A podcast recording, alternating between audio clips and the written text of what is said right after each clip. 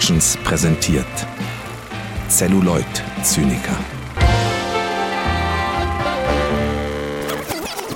Und damit herzlich willkommen zu einer niegelnagelneuen Ausgabe der Celluloid-Zyniker. Das ist wieder eine ganz besondere Ausgabe. Erstens ist Moritz wieder mit dabei, darüber freue ich mich richtig doll. Und zweitens sitzen wir uns mal wieder face-to-face -face im Raum gegenüber. Ich finde schön, dass sich so eine kleine Regelmäßigkeit aus so ungefähr alle drei Monate nehmen wir mal zusammen wirklich in einem Raum eine Folge auf einge eingespielt hat. Und immerzu nicht so Top-Film. Obwohl doch ein, ein Film, den ich sehr liebe, ist natürlich heute dabei, aber mh. Hm, ich möchte, ich möchte jetzt die Lust auf das Hören dieser Folge noch nicht gleich nehmen, aber ich habe mich gefragt, wie sinnvoll es tatsächlich ist, alle Filme von Wes Anderson in kürzerer Zeit hintereinander zu gucken, denn die nutzen sich schon ein bisschen ab, oder was meinst du, Moritz? Ja, also erstmal wollte ich noch mal kurz auf die anderen angesprochenen Punkte eingehen, was mein Vorredner gerade sagte. Denn Finn, ja, ich finde es sehr schön, dass wir diese Tradition pflegen und ich finde, das ist eine schöne Tradition, das soll so bleiben. Ähm, nee, und ich hatte auch so ein bisschen vergessen, wie du aussiehst tatsächlich. Also ich habe so ein bisschen, in seinem Gesicht hat sich auch viel verändert.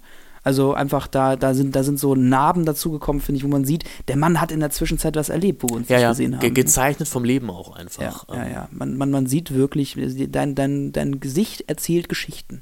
Das kann man nicht von jedem nicht von jedem Gesicht behaupten. Nein, also ist natürlich Spaß. Finn sieht so fesch aus wie eh und je und ich freue mich, dass er, dass wir hier heute an einem Tisch sitzen und über ja drei neue Wes Anderson-Filme sprechen, also die nächsten drei Wes Anderson-Filme in der Reihe, die da sind, den du gerade schon ansprachst. Einer deiner, wahrscheinlich ist es der, den du meinst, deiner liebsten Filme. Genau, Darjeeling Limited. Richtig, ja, genau. Ähm, haben wir uns, glaube ich, haben wir jetzt auch schon, können wir schon vorher, glaube ich, zu den besten Wes Anderson-Film, äh, sage ich mal, erklären. Ähm, ich denke mal, da kommen wir auf jeden Fall auf einen Nenner. Nein, also wir werden heute über ähm, Tief Tiefseetaucher sprechen, also The Life Aquatic, und über Darjeeling Limited und über Fantastic Mr. Fox. Is this, is this correct? This is correct. Ähm, ja, ich habe Bock, ich bin gespannt. Ich bin auch sehr, sehr gespannt. Wollen wir gleich mit den Tiefseetauchern einsteigen? Oder? Mhm. Ist ja ein Film, den ich Gerüchten zufolge sehr, sehr gerne mag. Und äh, bei Filmen, die man sehr, sehr gut findet, hat man ja manchmal ein bisschen Manschetten, sich auch kritisch mit denen auseinanderzusetzen. Aber ich glaube, das wird ganz gut gelingen. Denn ich mag den Film immer noch sehr, sehr, sehr, sehr gerne. Ich weiß natürlich nicht, wie viel davon schon Stockholm-Syndrom jetzt einfach ist. ich den Film wirklich bestimmt 10, 11, 12 Mal mittlerweile gesehen habe in meinem Leben. Vielleicht sogar häufiger. Ah, ich bin, ich bin richtig gespannt, was auf jeden Fall du davon hältst, aber erzähl uns doch erstmal, worum geht's denn eigentlich bei Die Tiefseetaucher bzw. The Life Aquatic with Steve Sisu? Ich ärgere mich gerade ein bisschen, dass ich mein, mein Steve Sisu-T-Shirt heute nicht angezogen habe. Ja, das hätten die Leute ja auch gesehen hier in unserem Audio. Das ist fürs, fürs Feeling. Medium. Ach so, einfach nur, das meinst du, das hätte sich übertragen quasi? Ich glaube ja, es hätte sich auf mich auf jeden Fall übertragen. Äh, ich bin ja auch bekennender Ehrenkadett der, der Steve Sisu Akademie. ist das so? Ich habe also, äh, funny Story ganz kurz noch, bevor wir weitermachen. Ähm, ich war mal auf so einer Kostümparty und ich muss zugeben, ich habe mich äh, nicht wirklich äh, früh genug damit beschäftigt, als was ich denn gehen möchte zu dieser Party.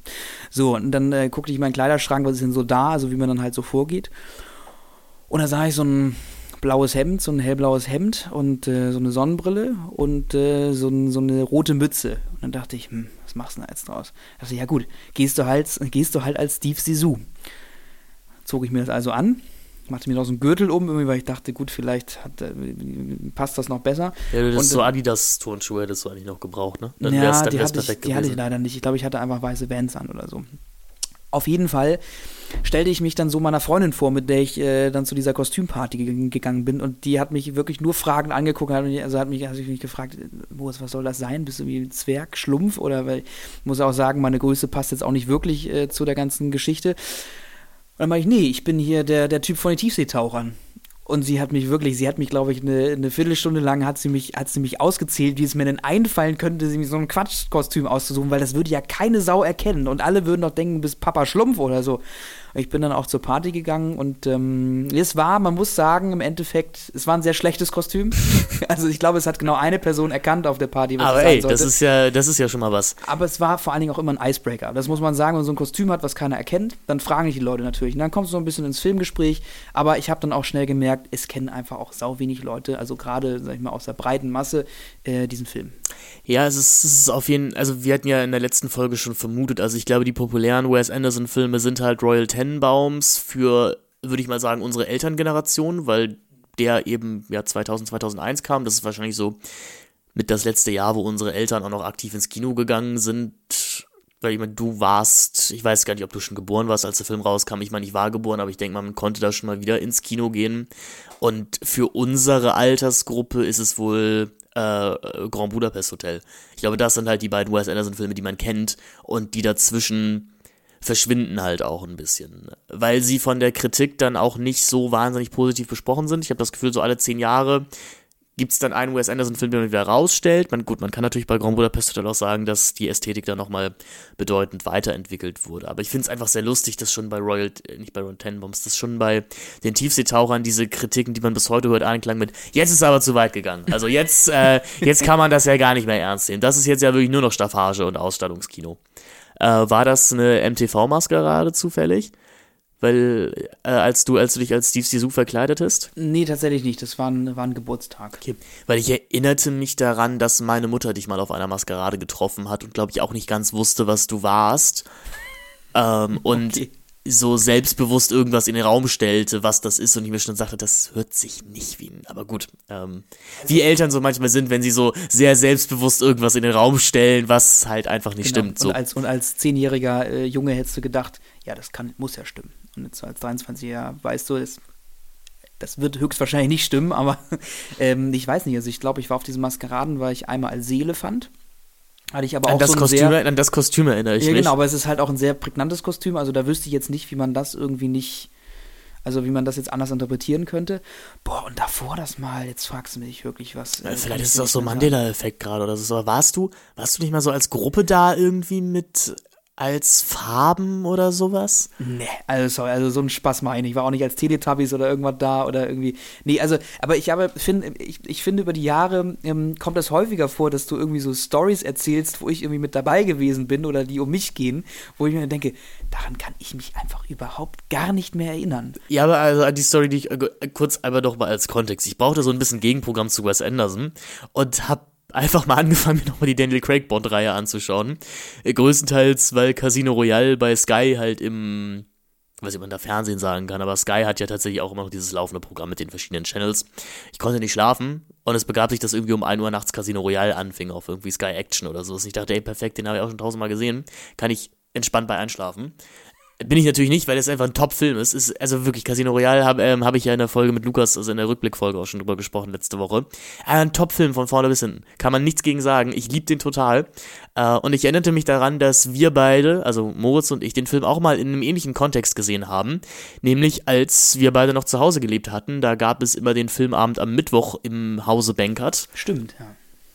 Und wir hatten den Film angeschaut, den wir eigentlich sehen wollten und noch so ein bisschen durchs Fernsehen gesäppt. Und auf der ARD lief dann auch Casino Royale. Und wir sind auch kleben geblieben und haben uns auch die zweieinhalb Stunden bis irgendwie halb zwei Uhr morgens nochmal noch mal reingezogen.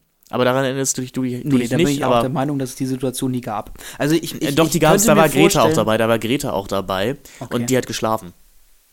Ach ja, der, dann kann es ja gar nicht mehr falsch sein. Ja, aber es ist auch so toll, toll für alle HörerInnen hier. Wir, wir werfen jetzt hier mit Namen um uns und die andere Leute einfach nicht kennen. Ähm, äh, vielleicht zurück zu den Tiefseetauchern. Moritz, worum geht's bei den Tiefseetauchern? Keiner kennt die Tiefen der sieben Meere besser als Dokumentarfilmer Steve Sisu, der mit seinem Team Sisu das Leben unter Wasser im U-Boot erforscht. Aber Steve hat schon bessere Zeiten erlebt und setzt nun alles auf eine Karte, um sich mit einer aufsehenerregenden und womöglich letzten Expedition einen Platz in der Geschichte zu sichern. Bei seiner letzten Expedition kam Steves Partner Esteban Duplantier ums Leben, weil ihn ein bis dahin unbekannter Jaguarhai angegriffen hat. Diesem seltsamen Geschöpf will Steve nun an den Kragen.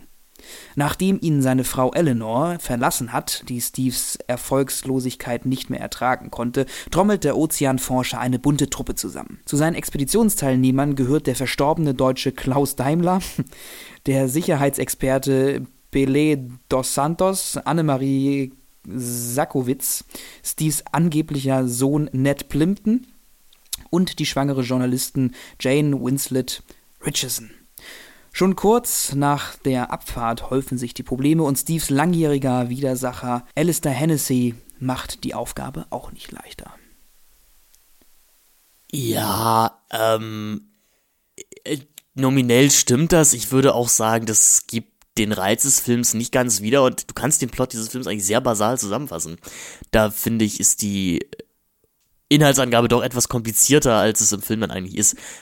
Aber gut, ähm, ich weiß nicht, ob mir das jetzt Lust auf den Film gemacht hätte. Ja, sie probiert halt irgendwie diese ganzen teilweise auch losen Handlungsstränge, die immer wieder seitlich aufgemacht werden, so in diese Inhaltsangabe zusammenzufassen, die aber eigentlich für den eigentlichen Inhalt des Films überhaupt nicht relevant sind. Ich muss sagen, sind das denn so lose Handlungsstränge? Das würde ich mal sagen, denn im Vorgespräch haben wir uns ja auch schon mal drüber unterhalten. Also ich, ich halte, für mich persönlich ist das Wes Andersons bester Film, vielleicht auch, weil es der erste ist, den ich gesehen habe von ihm.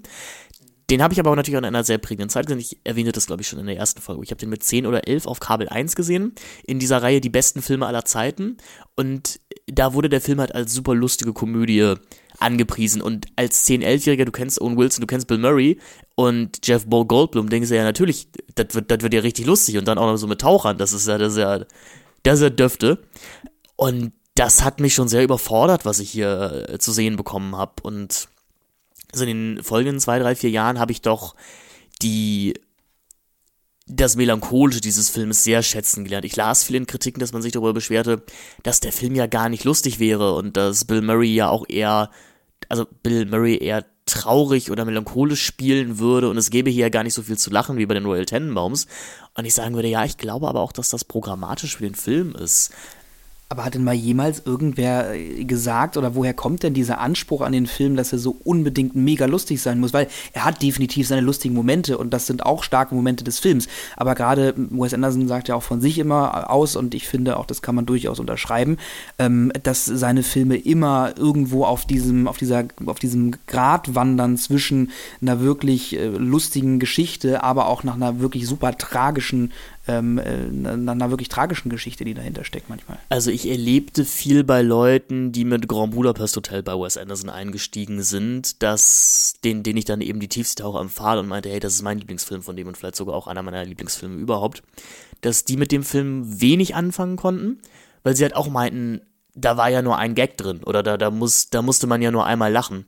Also ja, die Tiefseetaucher, würde ich jetzt sagen, wesentlich weniger auf Slapstick-Humor äh, setzt, wie es ein Grand Budapest Hotel tut oder vielleicht weniger vordergründige Reize bietet, sondern das Ganze tatsächlich eher aus dem Zusammenspiel der Charaktere funktioniert.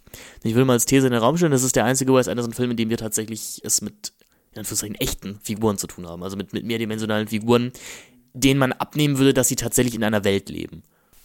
Ja. Ja, und, und Welt finde ich auch hier wieder ganz spannend.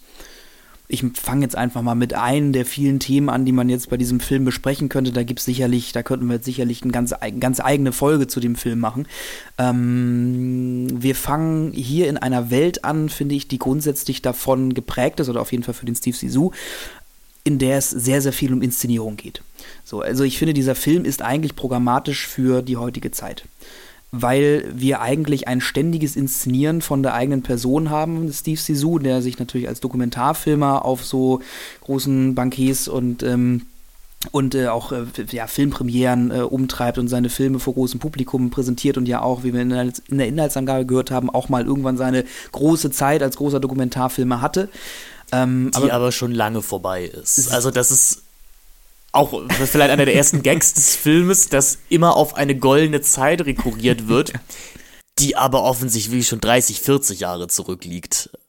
Ja, Genau. Und ähm, wir sehen dann im Folgenden oder während des ganzen Films ja auch eben, wie einer seiner Filme so produziert wird. Also wir bekommen ja am Anfang, ist es dann ja so, wir, wir steigen eigentlich wieder ein mit einem Film im Film. Also uns wird diese Leinwand präsentiert, in der dieser letzte Dokumentarstreifen von ihm präsentiert wird, wo auch dieser Jaguar-Hai, sein Kumpel Teil Esteban, wo man sich auch mal fragt, was genau ist daran jetzt real und was nicht, ähm, sehen wir halt erstmal, was er für Filme produziert. Und es ist irgendwie erstaunlich, wie viel stärker die Wes Anderson-Ästhetik in den gedrehten Filmen von, also von Steve Sisu quasi sind, ja. als im eigentlichen Tiefseetaucherfilm. Sie werden ja, also die Grundproblematik ist ja, dass sein Dokumentarfilm, der Jaguar Teil, Jaguar Teil 1, ähm, ja auch vom Publikum als absolut aseptisch wahrgenommen wird. Und das ist ja wirklich ein Novum, weil vorher die Figuren bei Wes Anderson nie hinterfragt haben, in was für einer Welt sie leben und dass das alles irgendwie ein bisschen merkwürdig ist. Und hier ist es wirklich eben aktiv so, dass nach dem Film ein Haufen Leute auf ihn zugehen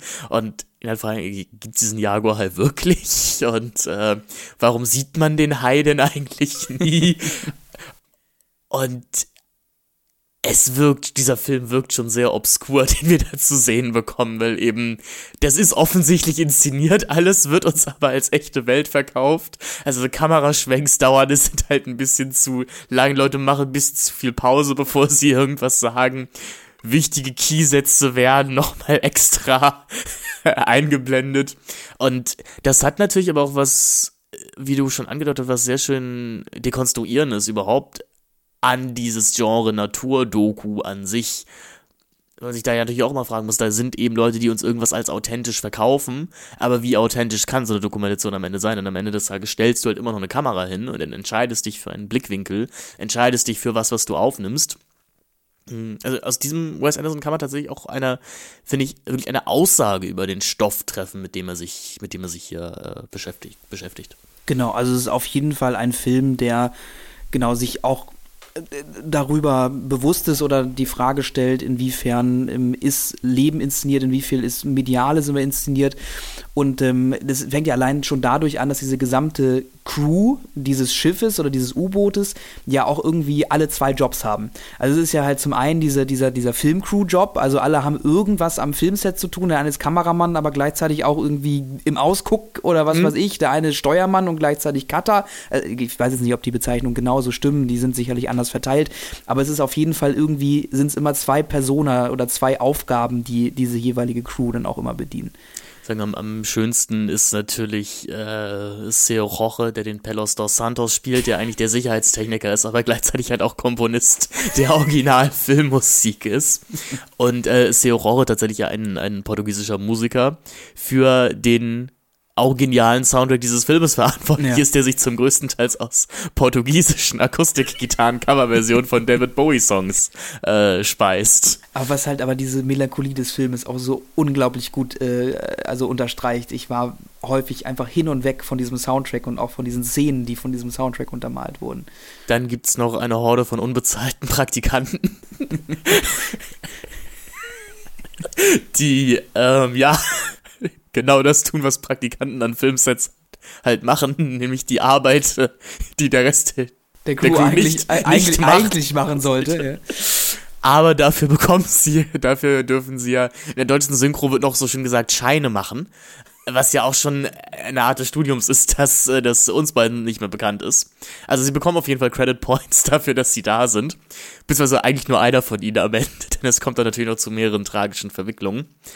Mhm Genau, dann, wie bereits genannt, dann ist natürlich das, das typische Wes Anderson-Thema Vater-Sohn-Beziehungen wieder ein Thema, denn auf der Premierenparty der ja etwas gescheiterten Premiere von der Jaguar High Teil 1. Man hat sehr viel Geld mit diesem Film verloren, die ausländischen Investoren sind gar nicht glücklich. Ist auch so ein schönes Detail, was ich sehr mag. Ähm, Michael Gambon, also der zweite Dumbledore-Darsteller, spielt hier äh, Osari Dracu Draculus, den Finanzier, Bankier, Anwalt, man weiß es nicht so ganz, oder den Besitzer der Produktionsgesellschaft, glaube ich, der die ähm, Filme von Sisu halt seit Jahrzehnten produziert, aber die spielen eben kein Geld mehr ein, deswegen ist man vermehrt auf ausländische Investoren angewiesen, was uns ja auch daran erinnert, wie so viele Actionstars heutzutage ihre Filme finanzieren. Also die neuen Sylvester Stallone oder Steven Seagal Filme werden ja eben irgendwie aus Weißrussland oder Rumänien oder sowas finanziert weil da noch ein Markt für ein Kino besteht, was hier eigentlich gar keiner, gar niemand mehr sehen möchte.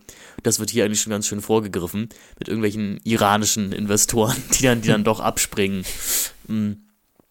Genau, auf dieser Premierenparty kommt ein Herr namens Ned Plimpton, gespielt von Owen Wilson, zu Steve Sisu und sagt zu ihm, ja, ich bin dein Sohn. Äh, und äh, Steve Sisu kann damit gar nicht so viel anfangen. Wir erfahren dann später im Film auch nochmal eine Handlungswendung, die dieses, die das Ganze nochmal merkwürdiger macht. Also vieles bei Die Tiefseetaucher passt eben einfach überhaupt nicht zusammen, weil, wie du schon gesagt, Charaktere sich auf eine bestimmte Art und Weise inszenieren, dann mit einer Realität konfrontiert werden, die ihre vorherigen Aussagen komplett zunichte machen. Und das ist für mich auch der große Reiz dieses Films. Es ist so ein, ein Puzzle, das, das nie so ganz aufgeht. Ja, weil man sich ja auch gerade bei dieser Vater-Sohn-Beziehung ja auch immer fragt, ähm, ist das jetzt wirklich der Sohn? Und es ist ja eigentlich auch relativ früh klar, dass das eigentlich nicht der Sohn sein kann. Ich glaube, irgendwann wird dann ja sowieso gesagt, äh, der ist eigentlich unfruchtbar. Genau. Also der kann eigentlich gar keine Kinder kriegen, der Steve Sisu, was uns dann doch wieder hinterfragt, was ist eigentlich auch die Intention von dem, äh, von, von dem Ned. genau. Ne? Also will er sich jetzt, will er jetzt irgendwie seine eigene Karriere aufbauen, auf einer Karriere, die eigentlich auf dem absteigenden Ast ist, beziehungsweise eigentlich schon gar keine Zukunft mehr hat. Oder äh, möchte er hinter die Kulissen gucken, ist er ein V-Mann, ist er ein verdeckter Ermittler, man weiß es nicht. Ja, weil dafür ist er ja eigentlich viel zu nett und zu naiv auch. Aber das ja. ist halt auch die Frage, spielt er das nur? Weil es gibt dann immer mal so ein paar aggressivere Ausbrüche in dieser Nett-Figur. Er, er, kabbelt sich halt sehr viel mit dem von Willem Dafoe gespielten Klaus Daimler. Der auch wirklich, also im Original ja auch einfach ein super schönes Denk deutsches Englisch spricht, einfach, das ist wunderschön. Ähm, ja, also im Gegensatz zu, würde ich jetzt erstmal reinstellen, allen anderen Wes Anderson-Filmen haben eben die Figuren hier wirklich mehrere Facetten, was auch, finde ich, im Gegensatz zu vielen anderen Wes Anderson Film ein Mehrfachschauen hier sehr belohnt, weil eben die Figuren sehr ambig regieren, regieren, agieren, mehrdeutig sind, sich teilweise anders verhalten, als man gedacht hatte, dass sie es tun. Da ist so eine grundsätzliche Antipathie, die jede Figur der anderen gegenüberbringt. Aber man muss jetzt halt eben zusammenarbeiten, aber dann überraschen sie uns doch wieder mit einer gewissen Zärtlichkeit oder einer gewissen Sympathie zueinander. Mm. Und auch wenn das jetzt hier nicht der, also wenn die Casts von Wes Anderson später noch mal stargespickter und noch exorbitanter werden sollten, ist das fast meine liebste Besetzung von ihm auch. Also wir haben Bill Murray, wir haben Owen Wilson, wir haben Kate Blanchett, Angelica Houston wieder als Wiederholungstäterin dabei, äh, William Dafoe, Jeff Goldblum, Michael Gambon. Sehr gefreut habe ich mich über Bud Cord, den man ja kennt aus Harold und Maud, der, glaube ich, das erste Mal seit Jahrzehnten hier wieder eine Filmrolle gespielt hat. Der spielt den Versicherungsfuzzi, wie es in der deutschen Übersetzung heißt. Ähm, ich, ich, ich finde den Film richtig, richtig toll. Ich weiß, ich weiß einfach gerade nicht, wie ich mich ihm groß kritisch nähern kann. Oder, oder ohne hier einfach nur vorzuschwärmen, was ich an ihm alles, was ich an ihm alles toll finde. Ich mag, ich mag die bewusst starr inszenierten Action-Momente. Ich weiß gar nicht, ob ich sie so nennen möchte, aber ähm, es, es wird dann zwischendurch nochmal dramatisch, weil Piraten das Schiff überfallen, was aber auch eine selbstverschuldete Sache ist, wenn man mal ehrlich ist ich mag die Kabeleien zwischen Steve Sisu und äh, Alistair Hennessy, eben gespielt von Jeff Goldblum. Ich mag diese Beziehungskiste oder diese Dreiecksgeschichte, die um Steves quasi Ex-Frau, das ist auch nicht so ganz klar, Eleanor, äh, Alistair und Steve herumgesponnen wird. Und die letzten zehn Minuten finde ich wirklich ganz, ganz großartig. Also äh, besser wird Kino auch oder nee, nicht mal die letzte die letzte halbe Stunde. Alles ab dem Punkt, an dem wir spoilern hier ja auch, also wo. Okay, kurz einmal die Empfehlung, das ist ein ganz, ganz toller Film. Ihr solltet euch den unbedingt anhören, wenn ähm, ihr wirklich unvorbereitet in den Film reingehen wollt, überspringt jetzt vielleicht mal so die nächsten zwei, drei Minuten. Was mich als Kind halt damals auch sehr überrascht hat, ist, dass Figuren in der Komödie sterben können. Äh, Ned Plimpton stirbt ungefähr nach drei Vierteln des Filmes einen sehr sinnlosen und man weiß auch nicht so ganz, ist es jetzt tragisch, ist es lustig, man ist sich, also es ist, es ist wie immer bei Wes Anderson ein bisschen gegensätzlich inszeniert und diese letzte halbe Stunde nach, äh, nach Neds Tod, die halte ich wirklich für eine Sternstunde der Filmgeschichte. Die Begegnung mit dem Jaguar-Hai, das melancholische Sichten eben des zweiten Teil der, der Tiefsee, der, äh, der, die melancholische Sichtung des zweiten Teils der Jaguar-Dokumentation, der Wes Anderson-typische Slow-Motion-Walk zu, zu dem David Bowie-Song und äh, den melancholischen letzten Satz. Es ist ein Abenteuer. Ach, es ist, es ist einfach toll. Sowieso finde ich sehr viele schöne Sentenzen in diesem Film. Ja, ähm, aber ich finde diese Jaguar-Hai-Geschichte auch einfach ähm, hält den Film ja auch irgendwie ganz schön zusammen oder ist ja auch irgendwie mhm. durchgehend metaphorisch für den Film so ein bisschen zu sehen, fand ich bei der Sichtung. Weil du hast ja am Anfang eben diesen Jaguar-Hai, der irgendwie in, in, vielleicht so ein bisschen auch für das steht, was auch in der Steve Sisu-Figur vielleicht selber auch vorgeht, wenn man das so sagen kann. Also so ein, so ein, so ein, so ein, so ein Wesen, so ein Etwas, was irgendwie alles in ihm auffrisst, was er gerne mag. Und ähm, er aber nicht dagegen ankämpfen kann so wirklich. Und dann äh, das eben versucht und erst ganz am Ende, wenn er es dann geschafft hat, vielleicht auch so ein bisschen zu erkennen, was ihn eigentlich antreibt und wo er eigentlich hin möchte und was vielleicht aus seinem Leben zu machen ist. Und er vielleicht auch irgendwie eine Art ja, eine Art Krise bewältigt hat durch auch irgendwie diese, diesen Verlust der Nettfigur, dann schafft er es eben zu diesem Hai vorzudringen, ihn aber auch nicht auszumerzen und ihn nicht zu töten, sondern ihn eigentlich zu bewundern und ihn leben ja. zu lassen und lernt damit zu leben. Also irgendwie fand ich so eine ganz schöne Symbolik, die den, den Film auch so von vorne bis hinten einfach durchgehend zusammengehalten hat. Es ist ja auch eine relativ klare Moby Dick Adaption oder Hommage, würde ich sagen, wie der ganze Film natürlich auch voll ist von so Unterwasser- Hommagen oder Stofflichkeiten. Also das, dieses Schiff, ähm, die Belafonte erinnert natürlich auch so ein bisschen an die Nautilus, irgendwie aus 20.000 Meilen unter dem Meer. Auch Steve Zissou, so in seinem Habitus ist irgendwie so ein Mix aus ähm, Ahab und Captain Nemo, optisch natürlich Jacques Cousteau stark nachempfunden, der uns als Referenzmaterial ja schon mal in Rushmore begegnet ist. Man merkt ja auf jeden Fall, dass Wes Anderson tatsächlich irgendwie dieser Autor ist, der zu bestimmten Stoffen immer wieder zurückkehrt und sich immer wieder an ihm abarbeitet. Und ich habe das Gefühl, weil uns im nächsten Film ja wirklich ein komplett abwesender und verstorbener Vater vorgesetzt wird, dass das hier auch irgendwie so ein erster Endpunkt bei dieser Vatergeschichte ist, die ihn, die ihn umtrieben hat. Ich habe einfach das Gefühl, so auch gerade irgendwie im Gegensatz zu Gene Hackman und Royal Tenenbaums wird sich hier doch doch nochmal deutlich mehr mit der Rolle des Vaterseins auf mehreren Ebenen auseinandergesetzt. Also man ist irgendwie halt der Vater als Regisseur, man ist der Vater für diese gewählte Familie, also diese Crew, die man um sich verrannen hat. Dann kommt eben wahrscheinlich 20 Jahre nach der Geburt eben ein, ein, ein Sohn zu einem, von dem man noch nie gehört hat. Und es gibt ja am Ende des Films tatsächlich eine Akzeptanz von der Vaterfigur, weil bei Royal Tenenbaums wurde alles ja irgendwie noch durch einen Tod gelöst. Also da, da, da wurden Konflikte nicht richtig aufgeklärt. Und hier habe ich schon das Gefühl, hier macht die Steve Sisu-Figur eine Wandlung durch und ist am Ende des Films eben ein, wie du eben gerade, fände ich auch sehr schön mit dem Jaguar dargelegt hast, eine, eine andere Figur als zu Beginn des Films, die sich in einer, in einer Rolle eingefunden hat. Ja, und du hattest ja ganz am Anfang gesagt, dass du findest, dass das der einzige oder einer der einzigen Wes Anderson-Filme ist, die wirklich Charaktere zeichnet und auch ein Interesse an seinen Charakteren hat, also quasi ähm, auch eine Entwicklung im Film mit ihnen durchmacht. Ähm, das hast du jetzt an, an Steve Sisu irgendwie dargelegt. Ähm, hast du das bei den anderen Charakteren auch irgendwie so empfunden? Oder waren das für dich eigentlich eher so die Nebencharaktere, die quasi die Entwicklung der Hauptfigur oder diese, diese, die, die Facetten der Hauptfigur unterstrichen haben? Ich sag mal so, in den anderen Wes Anderson-Filmen haben die Figuren natürlich auch Traumata und irgendwie Pakete, die sie mit mit sich rumtragen müssen. Das Ganze, Ganze wird aber eher ihren Macken oder der Ästhetik untergeordnet. Also die Ben Stiller-Figur in Royal Tenenbaums, klar, die hat irgendwie ihre Ehefrau verloren, versucht die Kinder aufzuziehen.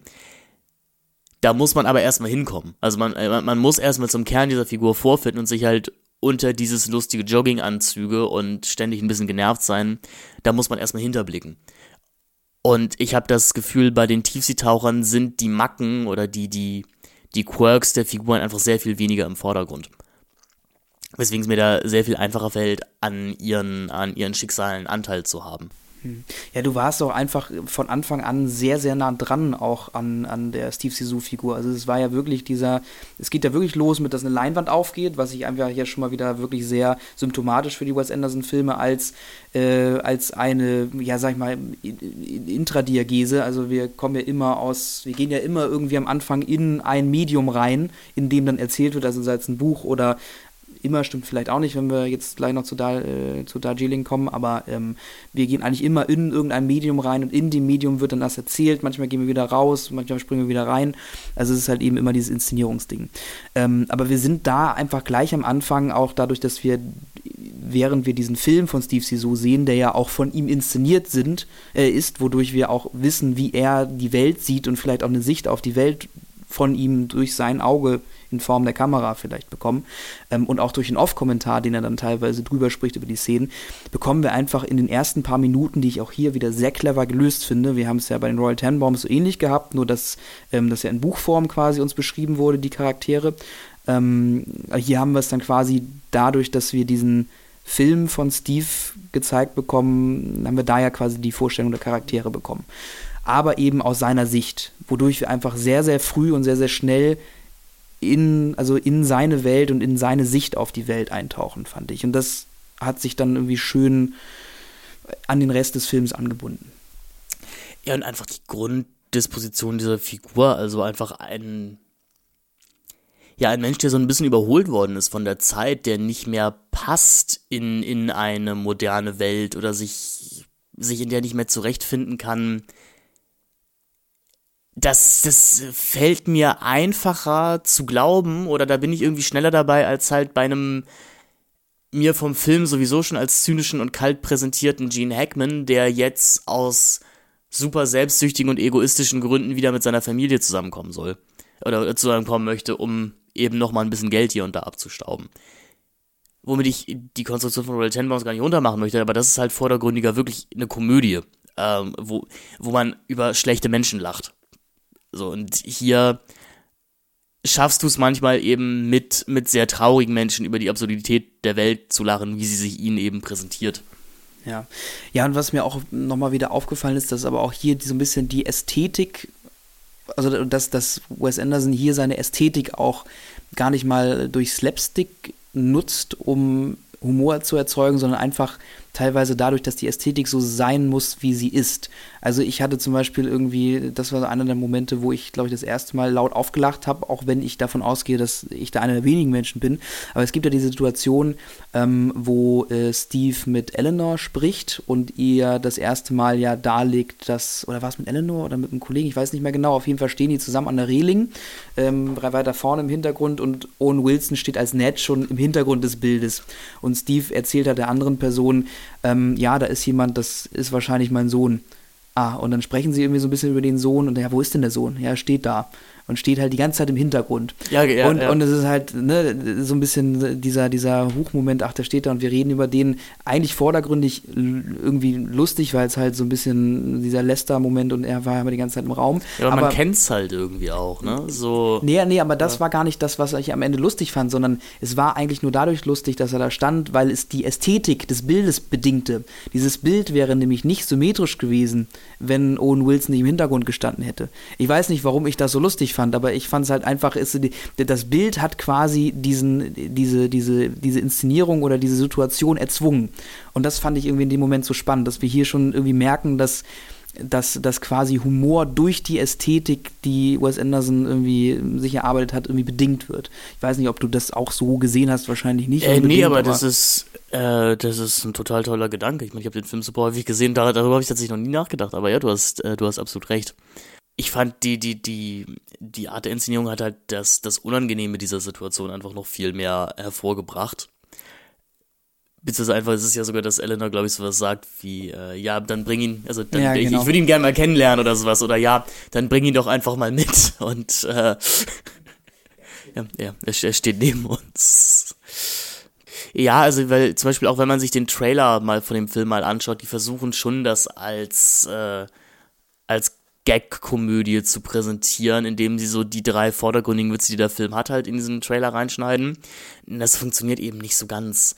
Also zum Beispiel diese, es gibt ja eine Szene, in der die äh, man den, man so Wahlen lauschen soll. Also, und das ist dann halt der Öltanker. Und das ist zum Beispiel so ein Trailer-Moment, wenn ihr so, ja, das war nur der Öltanker. Und dann, dann lacht das das Kino natürlich. Im Film hat es alles was sehr melancholisches, trauriges. Ähm, und ehrlich gesagt auch das erste Mal, dass ich als Kind halt erlebt habe, dass Owen Wilson schauspielert. Also das ist mhm. Owen Wilson ist hier halt nicht Owen Wilson, sondern er spielt tatsächlich eine Figur. Also er spielt halt diesen etwas verschüchterten, aber eigentlich doch ganz kompetenten jungen Mann, der eigentlich Pilot ist, jetzt ein bisschen Geld geerbt hat, der aber auch sehr auf Vorschriften äh, pocht oder dem, de, dem Vorschriften und Papiere sehr, sehr wichtig sind der Crew jetzt ja nicht so. Mhm. Ich würde sagen, damit natürlich auch ein, ein Novum in dieser Crew ist. ja, ähm, ich fand einfach auch irgendwie total spannend, wie diese ganze Unterwasserwelt auch inszeniert wurde. Also man hätte jetzt ja denken gern, gut, Tiefseetaucher, da ist die Unterwasserwelt natürlich einfach ein wichtiger Teil und die wird dann ja höchstwahrscheinlich auch sehr realistisch und naturalistisch dargestellt, beziehungsweise es wird halt einfach im Meer gedreht. Genau das macht Wes Anderson ja aber nicht. Wes Anderson inszeniert diese Unterwasserwelt ja eigentlich als ja tatsächlich als, also wirklich als so Musical-artige Ariel irgendwie alles bunt und äh, handgemacht und, und irgendwie teilweise Stop-Motion. Ich glaube, es ist sogar alles Stop-Motion animiert, was, Stop was ja. unter Wasser stattfindet. Der Tigerhai ist sowieso, ähm, ist sowieso so eine Puppe, die dann halt irgendwie äh, animiert wird. Die ganzen Fische sind aber auch alle ähm, gebastelt und das ist also wirklich eine, ja, eine ganz klassische Stop-Motion-Ästhetik, die dann hier verblendet wird mit der Realfilm-Ästhetik. Was ja auch nochmal wieder irgendwie so eine Art, ja, kann man vielleicht sagen, sogar fast Traum Traumwelt, surreale Welt dieser Tiefsee aufmacht. Und ähm, man, man hätte jetzt sagen können, boah, das stört ja voll, das reißt ja voll raus. Aber gerade das fand ich eigentlich das Wunderschöne auch an dieser ganzen Unterwasserwelt und an allem, was unter Wasser auch stattfindet. Nee, das sind ja, er hat da mit Henry Selick zusammengearbeitet, den man ja kennt von Nightmare Before Christmas und Coraline. Äh, und sie haben echte existierende Meerestiere genommen, an dem sie dann einfach kleinere Details verändert haben, wodurch sie dann off, off aussehen. Also halt, äh, es gibt natürlich einen Tigerhai, aber es gibt halt keinen Jaguarhai. Habe ich jetzt vorhin die ganze Tigerhai gesagt? Es, ich weiß es auch nicht so. Ich habe ja in der wilden Hühnerfolge die wilde, wilden Hühner auch irgendwie zehnmal als die wilden Kerle bezeichnet. Äh, und letzte Woche hat Lukas ja auch mehrmals Nicolas Cage und Jackie Chan vertauscht. Also das ist okay. Kann mal passieren. Dafür hört man auch die Celluloid-Zyniker einfach für, für charmante Wortverwechslungen. Nein, da gebe ich dir recht. Diese, diese mystische Unterwasserwelt macht auch einen großen Reiz von, von The Life Aquatic aus. Vor allem auch, ich habe mich im Studium ja mal aus Versehen tiefgehend dann mit der Ästhetisierung von Unterwasserwelten in der Literatur auseinandergesetzt. Weil du dachtest eigentlich, es geht in dem Seminar um was anderes. Ne? Ja, also das, das Seminar hieß Blue Humanities. ähm, und ich dachte, also natürlich hätte man es nachgucken können, aber wer guckt denn schon Sachen nach, wenn er sehr überzeugt davon ist, dass das, was er denkt, stimmen würde.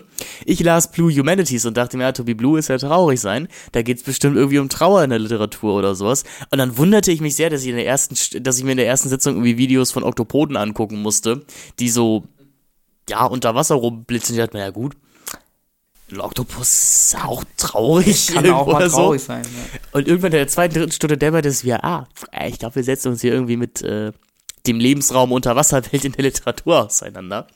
Äh, nein, aber wir lasen eben auch Sachbuchtexte oder so Essaytexte, wo es halt auch eben hieß, dass die Unterwasserwelt halt mit das einzige auf unserem Planeten ist, was wir noch nicht durchdrungen haben. So, wir haben den Weltall relativ erobert. Wir wissen, wie Wälder aussehen, aber wir wissen überhaupt nicht, was da wirklich in der Tiefsee so wirklich abgeht, im, im Tiefpechschwarzen.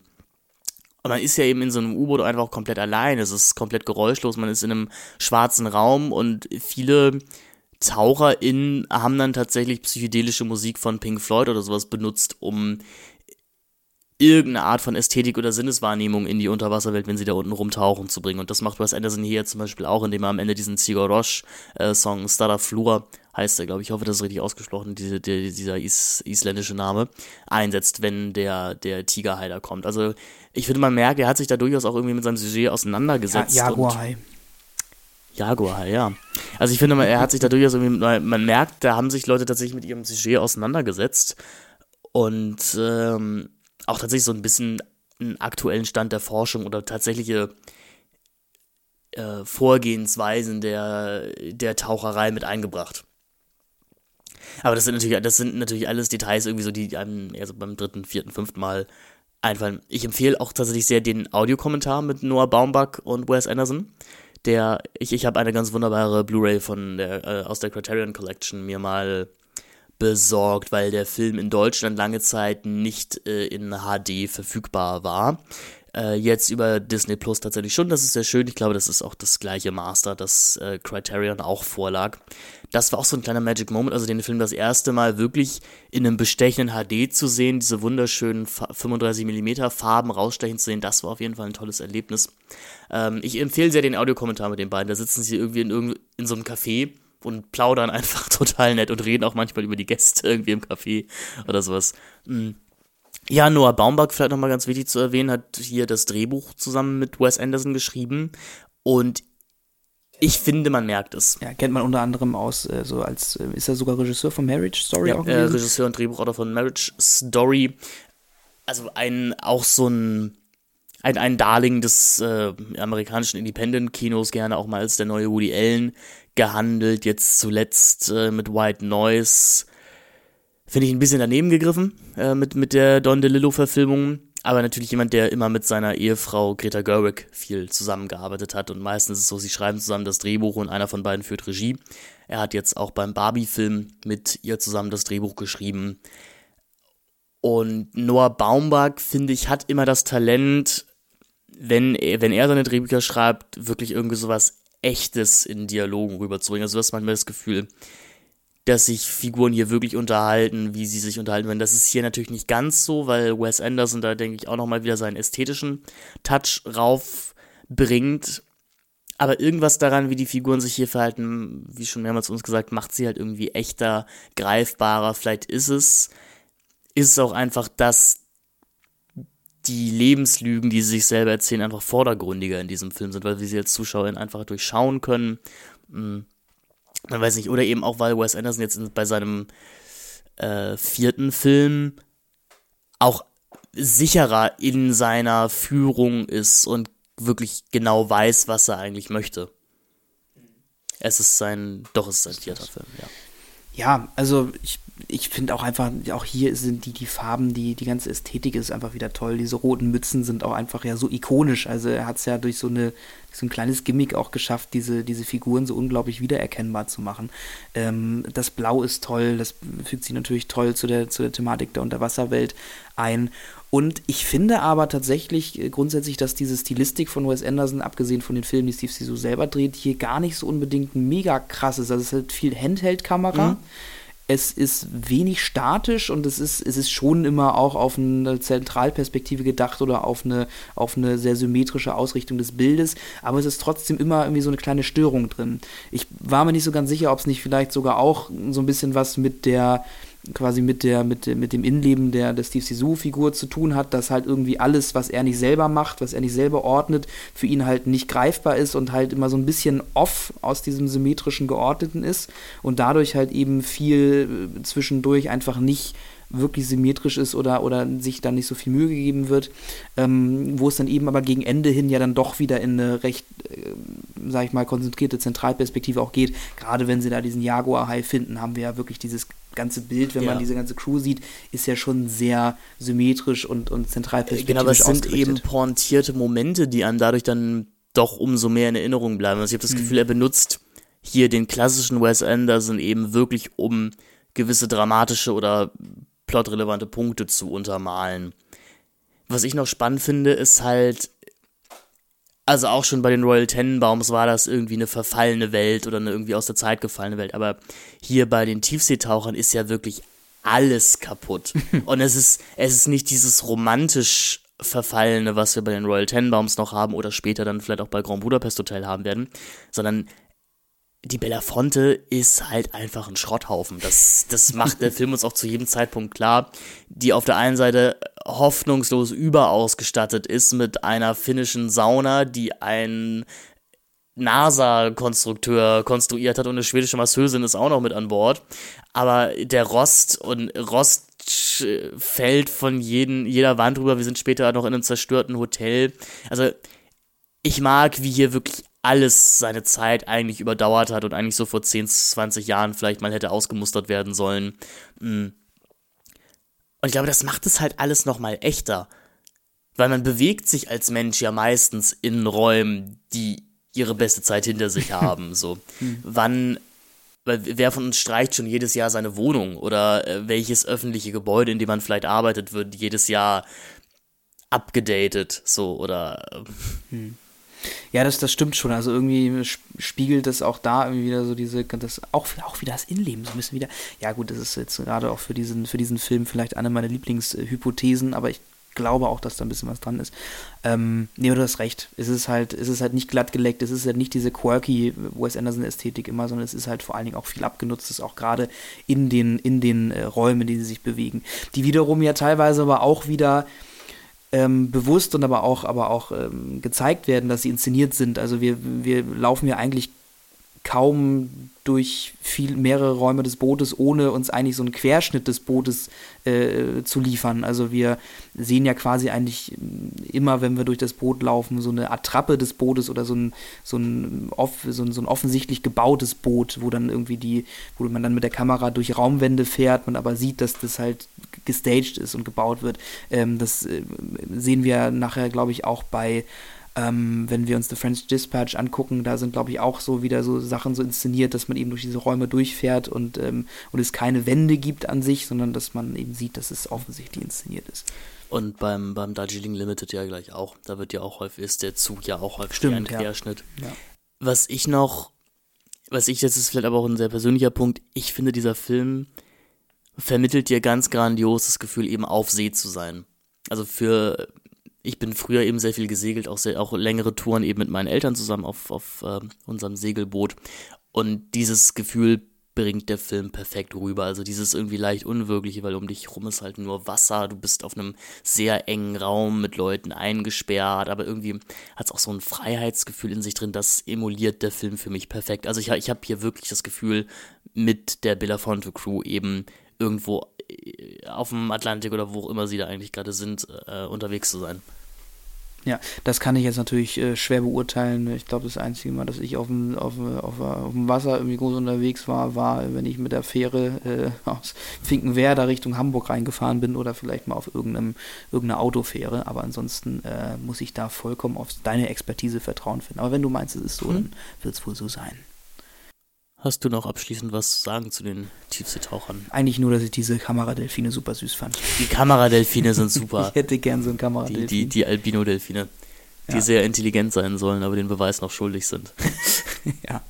Nee, aber ansonsten ähm, haben wir, glaube ich, ähm, viele wichtige Punkte des Films besprochen und vielleicht konnten wir so ein bisschen unsere Euphorie dieses Films ähm, gegenüber dieses Films ein bisschen deutlich machen. Das wäre natürlich schön. Ich also ich, ich finde schön, dass du ihn auch toll fandest. Ich liebe ihn immer noch. Ich mache mir gerade so ein bisschen Sorgen, dass das, glaube ich, meine Liebe vielleicht nicht so ganz rübergekommen ist. Ich, glaube, man merkt bei uns beiden, wir sind beide ein bisschen durch heute, habe ich so das Gefühl. Also so sind ja, heute nicht, nicht ganz so lustig wie sonst. Ja, gut, aber wollen wir, ja haben okay. wir diesen Anspruch, so mega lustig zu sein? Nee. Ich weiß es nicht. Qualität liefern wir ja immer, ne? aber, aber wenn ich dich jetzt fragen würde, Finn, Tiefseetaucher, was liebst du an den Tiefseetauchern? Warum ist es einer deiner erklärten Lieblingsfilme? Also, es ist auf der einen Seite tatsächlich dieses Gefühl, diese Vermittlung des Gefühls, auf See zu sein. Es ist die grundsätzliche Depressivität, die über allem hängt, das Abgenutzte, das Zerfallene, der Soundtrack, äh, die Tiere, Tiere. Also, ich möchte nicht sagen, ich liebe alles an dem Film, doch tatsächlich ist es einfach so. Ich mag, dass, dass der Film sich immer mal wieder sehr überraschende Ruhepausen gönnt. Also, das sind vielleicht die Nebenhandlungen, die du meinst. Also, dass, wenn man eigentlich immer der Meinung ist, dass es jetzt eigentlich sehr klar auf eine Sache zugeht, dann biegt der Film irgendwie kurz einmal links ab, um uns so eine Viertelstunde was komplett Neues reinzuwerfen. Ich, ich mag das durchaus Wimmelbildartige dieses Films, was hier aber nicht nicht überkandidelt wirkt, wie, wie es mir in einem French Dispatch oder auch im Grand Budapest zum Beispiel ging, sondern dass wenn ich das Gefühl habe, dass ich hier, äh, hier noch irgendwas im Hintergrund entdecke, dann, dann macht es die Welt irgendwie doch nochmal funktioniert oder trauriger oder verrät mir nochmal mehr über die Charaktere. Und ich bin durchaus bewusst, dass es wahrscheinlich genau das gleiche ist, was mir viele Leute über Grand Budapest Hotel auch erzählen werden ist mir egal, den Film mag ich halt einfach nicht. So, das ist, da, da, da, da bin ich, da, da bin ich einfach mal unprofessionell. Da bist du einfach in deinem Leben zu wenig in Hotels gewesen. Vielleicht hättest du dann ja auch erkannt, dass es genau das Gefühl rüberbringt, was man hat, wenn man in Hotels ist. Ich bin, ich bin wirklich gespannt auf das Gespräch zu Grand Budapest Hotel in der nächsten Folge. Äh. Ja, ich auch. Aber vorher haben wir noch äh, mindestens zwei andere Filme, die wir jetzt besprechen. Und zwar kommen wir jetzt zu Darjeeling Limited. Oh weh der einzige Wes Anderson-Film, den ich nie zu Ende geschaut hatte, bevor wir jetzt drüber gesprochen haben. Echt nicht? Okay, ich hab, spannend. Ich habe immer abgebrochen. Der Film ging mir so auf die Nerven. Ich habe drei oder viermal versucht, ihn anzuschauen. Und ich habe es nie über äh, die Beerdigung hinweg geschafft. Okay, aber du bist ja dann schon mal über diesen, über diesen, sag ich mal, doch sehr prägnanten rausgekommen. Ja, okay, weil da dachte ich auch, also ich dachte, kommen wir noch mal aus dem Zug raus. Ja, aber der ist auch nur eine halbe, aber der ist auch nur eine halbe Stunde lang. Echt? Ja. Naja, aber, aber sie sind doch eigentlich, ähm, also ich hatte dann irgendwann mal auf die Uhr geschaut, weil ich mir diesen prägnanten Moment einmal notieren wollte. Äh, die Beerdigung ist ungefähr bei Minute 45, wenn ich mich da nicht irre. Ja, genau, also ist relativ in der Mitte, aber sie sind doch auch kurz vorher aus, aus, dem, aus dem Zug ausgestiegen. Ja, sie sind aber schon noch so fünf Minuten. Sie sind ja noch in der Wüste kurz dann und dann retten sie diese Kinder. Ja, also dann sind sie vielleicht irgendwie eine halbe Stunde, 40 Minuten sind ja, sie. Ja, gut, aber ich habe ich hab schon mal gedacht, das ist meine Zeit oder mein, was, was ich als lang empfinde oder als kurz empfinde, irgendwie nicht für alle, für alle gilt. Vielleicht, vielleicht habe ich hier und da ein merkwürdiges Zeitgefühl. Kann weiß sein. schon. Ist aber egal. Ähm, ja, ich frage mich jetzt einfach mal selber, worum es geht in diesem Film. Ähm, es geht um Folgendes. Um Züge anscheinend. Es geht sehr viel um Züge. Francis trifft im Zug The Darjeeling Limited zum ersten Mal seit der Beerdigung seines Vaters auf seine Brüder Peter und Jack. Gemeinsam fahren sie durch Indien, wobei Francis das Trio wieder zusammenführen will. Alles hat er, unterstützt von seinem Assistenten, der sich auch irgendwo im großen Zug aufhält, minutiös durchgeplant. Jack und Peter wussten verwundert, mussten verwundert feststellen, dass sie Francis nicht einmal ihr Essen selber bestellen lässt, sondern hier nach Ansicht der Speisekarte alleine entscheidet, was für jeden der drei das Richtige ist. Die ohnehin schwer belastete und brüchige Beziehung des Trios bekommt schnell weitere Risse, denn jeder trägt Geheimnisse in sich die er nicht freiwillig preisgibt. Jack kam direkt aus Frankreich, wo er sich im Hotel Chevalier versteckte, ihn seine Ex-Freundin aber trotzdem fand. Nach einer Nacht voller Sex hängt er wieder an ihr. Peter wird in wenigen Wochen Vater und spielt mit dem Gedanken, sich vor der Verantwortung zu drücken. Zudem müssen seine Brüder schnell feststellen, dass er die Erbstücke des Vaters wie die Sonnenbrille, den Rasierer und die eigentlich nutzlosen Autoschlüssel alleine besitzt.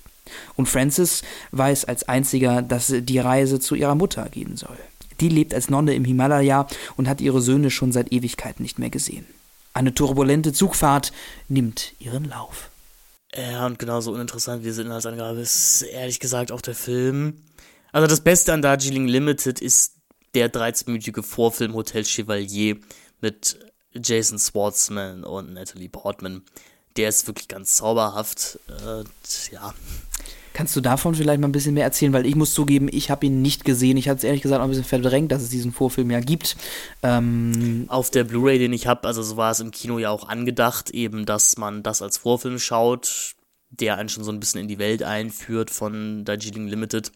Und äh, dann geht eben der richtige Film los. Hat man eben halt auch die Auswahl, den Film mit Hotel Chevalier als Vorfilm zu sehen oder eben ohne. Das finde ich ganz süß. Bei Disney Plus äh, fehlt diese äh, Option meines Wissens nach. Und ich muss jetzt sagen, die raubt dem Film auch ein bisschen was. Also der wirkt, der wirkt nochmal anders, wenn man diesen Vorfilm vorher gesehen hat, weil eben ein paar musikalische Motive, äh, namentlich das Lied Where Do You Go To My Lovely von Peter Sarset, hier vorbereitet werden. Wir sehen eben die Jack-Figur, der auf seine namenslose Ex-Freundin, Freundin, wie, wie immer bei Wes Anderson ist das nicht so ganz klar, eben in einem Hotelzimmer äh, in Italien trifft und die beiden versuchen sich nochmal zusammenzuraufen. Und äh, der Austausch zwischen den beiden ist sehr, sehr schön. Wir erleben ihn teilweise noch als äh, Anfang einer Kurzgeschichte, die am Ende dieses Films geschrieben wird von der Jack-Figur. Und man hat eben dieses wunderschöne Lied, äh, Where Do You Go To My Lovely, das uns hier schon mal vorgestellt wird als eine Art Love-Theme von der Jack-Figur. Und jetzt einfach mal auch mal ganz oberflächlich eben eine visuell sehr ansprechend inszenierte nackte Natalie Portman in diesem Hotelzimmer. Ah, okay. Was willst du mehr? Ja, muss ich den Film ja doch nochmal gucken. Nein, also ähm, ich glaube, ich sollte den, diesen Vorfilm äh, sowieso nochmal gucken, um vielleicht ein bisschen noch Sachen einordnen zu können. Ich, ich habe einfach das Gefühl, dass das, was Wes Anderson vielleicht mit äh, Darjeeling Limited aussagen wollte. Also irgendwie so ein auch so wieder ein Verlorensein in der Welt, ein zwanghaft irgendwie nach Ankerpunkten suchen, in diesem 13 Minuten Hotel Chevalier so viel besser auf den Punkt gebracht hat und Darjeeling Limited dann wirklich nur das Addendum ist. Also eigentlich sollte es ja andersrum sein, dass, dass der Kurzfilm ein nettes Add-on ist. Ich habe das Gefühl, hier ist es eigentlich genau andersrum. äh. Ja, also ich meine, das ist ja also auch so ein bisschen was diese, ich, ich, ich verstricke mich ja heute sehr viel in Metaphoriken und Motive, aber äh, dieser Zug ist natürlich auch immer so dieser, dieser Motiv des Fortschreitenden, des mhm. irgendwie niemals Ankommenden, sondern immer weiterfahrenden, was ich schon fand, was als Motiv grundsätzlich ja ein guter Ausgangspunkt auch für den Film, auch für die Charaktere bietet. Aber wirklich 40 Minuten Zugfahrt, ohne dass irgendwie groß was Relevantes passiert, war mir dann auch mit der Wes Anderson Ästhetik und auch ob der ähm, eigentlich tollen Darsteller, die wir da haben, äh, einfach zu viel und zu lang. Ja, und mir waren, also mir war das auch wirklich alles grundsätzlich zuwider und unsympathisch. Also ich hasse nichts mehr als Leute, die auf so Selbstfindungstrips gehen oder Gap Years in Australien machen und mir dann von ihren tollen Erfahrungen erzählen, die sie da in ihren touristisch aufbereiteten, authentischen äh, Trips gemacht haben. Und ich dachte mir da schon jetzt 90 Minuten lang diesen Figuren dabei zugucken, wie sie genau das machen. Ich muss dem Film ja einräumen, dass er auch irgendwie genau das kritisieren möchte oder sich auch ein bisschen über diese Figuren lustig macht. Aber Wes Anderson kann sich dem Kritikpunkt hier auch nicht ganz erinnern, dass er eigentlich im Film auch genau das gleiche macht. Er betreibt genau den gleichen Orientalismus, den er bei seinen Figuren eigentlich kritisiert. Denn wie du im Vorgespräch schon so richtig gesagt hast, es ist ja nicht so, dass Wes Anderson vielleicht seine Ästhetik hier auch irgendwie auf, auf, auf eine indische Ästhetik anpassen würde. Nein, es, es muss halt das Traumbild Indien, wie sich so ein Amerikaner das halt so vorstellt, in Wes Anderson ge gekropft werden. Also offensichtlich, und das, wird er ja auch nicht müde zu äh, behaupten, ist das Ganze hier eine große Hommage, also eine einzige Hommage an den großen indischen Filmregisseur Satish Rai. Ich hoffe, ich habe das richtig ausgesprochen, der auch äh, einige der besten Filme aller Zeiten gedreht hat. Mhm. Und wir, wir, wir hören viele äh, Melodien aus Filmen von eben Herrn Rai, aber das reicht mir eben einfach nicht. Also das ist, das ist halt Referenz der Referenz willen, die dem Film gar nichts hinzufügt. Da sitze ich dann da und als Abonnent des Criterion Channels klopfe ich mir da selber auf die Schulter, weil ich das erkannt habe, aber nee, es tut mir leid, ich empfand diesen Film wirklich als eine Qual und der ist nur 91 Minuten lang. ja, und ich fand auch irgendwie, das Problem war so ein bisschen, dass man keine richtige Figur hatte, mit der man irgendwie Sympathien entwickeln konnte. Also maximal die Jason Schwartzman-Figur, aber einfach nur, weil ich, glaube ich, Jason Schwartzman einfach gerne anschaue und ihm auch gerne ähm, Dinge abnehme und der hat auch einfach grundsätzlich immer so einen schönen melancholischen Blick und äh, finde ich, kann viel transportieren gut, die Owen Wilson-Figur sollte ja auch niemals sympathisch wirken, aber die war mir einfach auch äh, absolut zuwider. Und dieses, dieses Rumgenöle von der, von der, ähm, von der äh, Peter-Figur, also von Adrian Brody, weiß ich nicht, das war mir auch dann irgendwie einfach, äh, natürlich die, die, wir jetzt mal kurz spoilern dürfen, nach der Situation an diesem Bach mit dem Kind, habe ich schon sehr stark mitgefühlt und da hat der Film auch irgendwie es geschafft, ähm, mir klarzumachen, warum auch diese ganze Situation der Figur äh, die tragisch und auch schwierig ist. Aber äh, die Figuren waren mir einfach so egal. Ja, ich glaube, das ist, also du, mir ist Sympathie relativ egal. So, also ich, ich brauche keine sympathischen Figuren in einem Film. Mhm. Also The Counselor ist einer meiner erklärten Lieblingsfilme, da ist dir wirklich niemand sympathisch. Also das sind, das sind alles gelackte Oberflächen. Aber es muss halt irgendwas Interessantes dabei sein. Also ich muss diesen Figuren halt aus irgendeinem Grund folgen wollen. Und das tue ich Francis, Peter und Jack halt nicht. Das sind einfach drei verwöhnte Bengel, die offensichtlich zu viel Zeit in, zu viel Zeit und zu viel Geld in ihrem Leben haben. Und jetzt halt ihre Probleme in ein anderes Land schleppen und merken, dass sie die da nicht lösen können, sondern dass sie eben immer noch bestehen. Und ja, Wes Anderson ge gelingen auch hier erinnerungswürdige kleinere Momente, tolle Soundtrack-Kompositionen oder der ein oder andere sardonische Spruch im Drehbuch, der mich dann doch zum Schmunzeln bringt. Aber alles in allem, das waren 90 Minuten, die sich wie 270 Minuten angefühlt haben. Ich habe gesagt, wilde, die, die, die wilden Kerle-Fortsetzungen, die die schwierigsten Sichtungserlebnisse waren. Und das war noch mal schlimmer als, Hotel, als, als Darjeeling Limited hier. Aber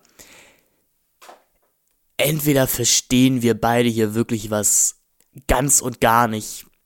Oder Herr Anderson hat hier halt wirklich mal daneben gegriffen. So.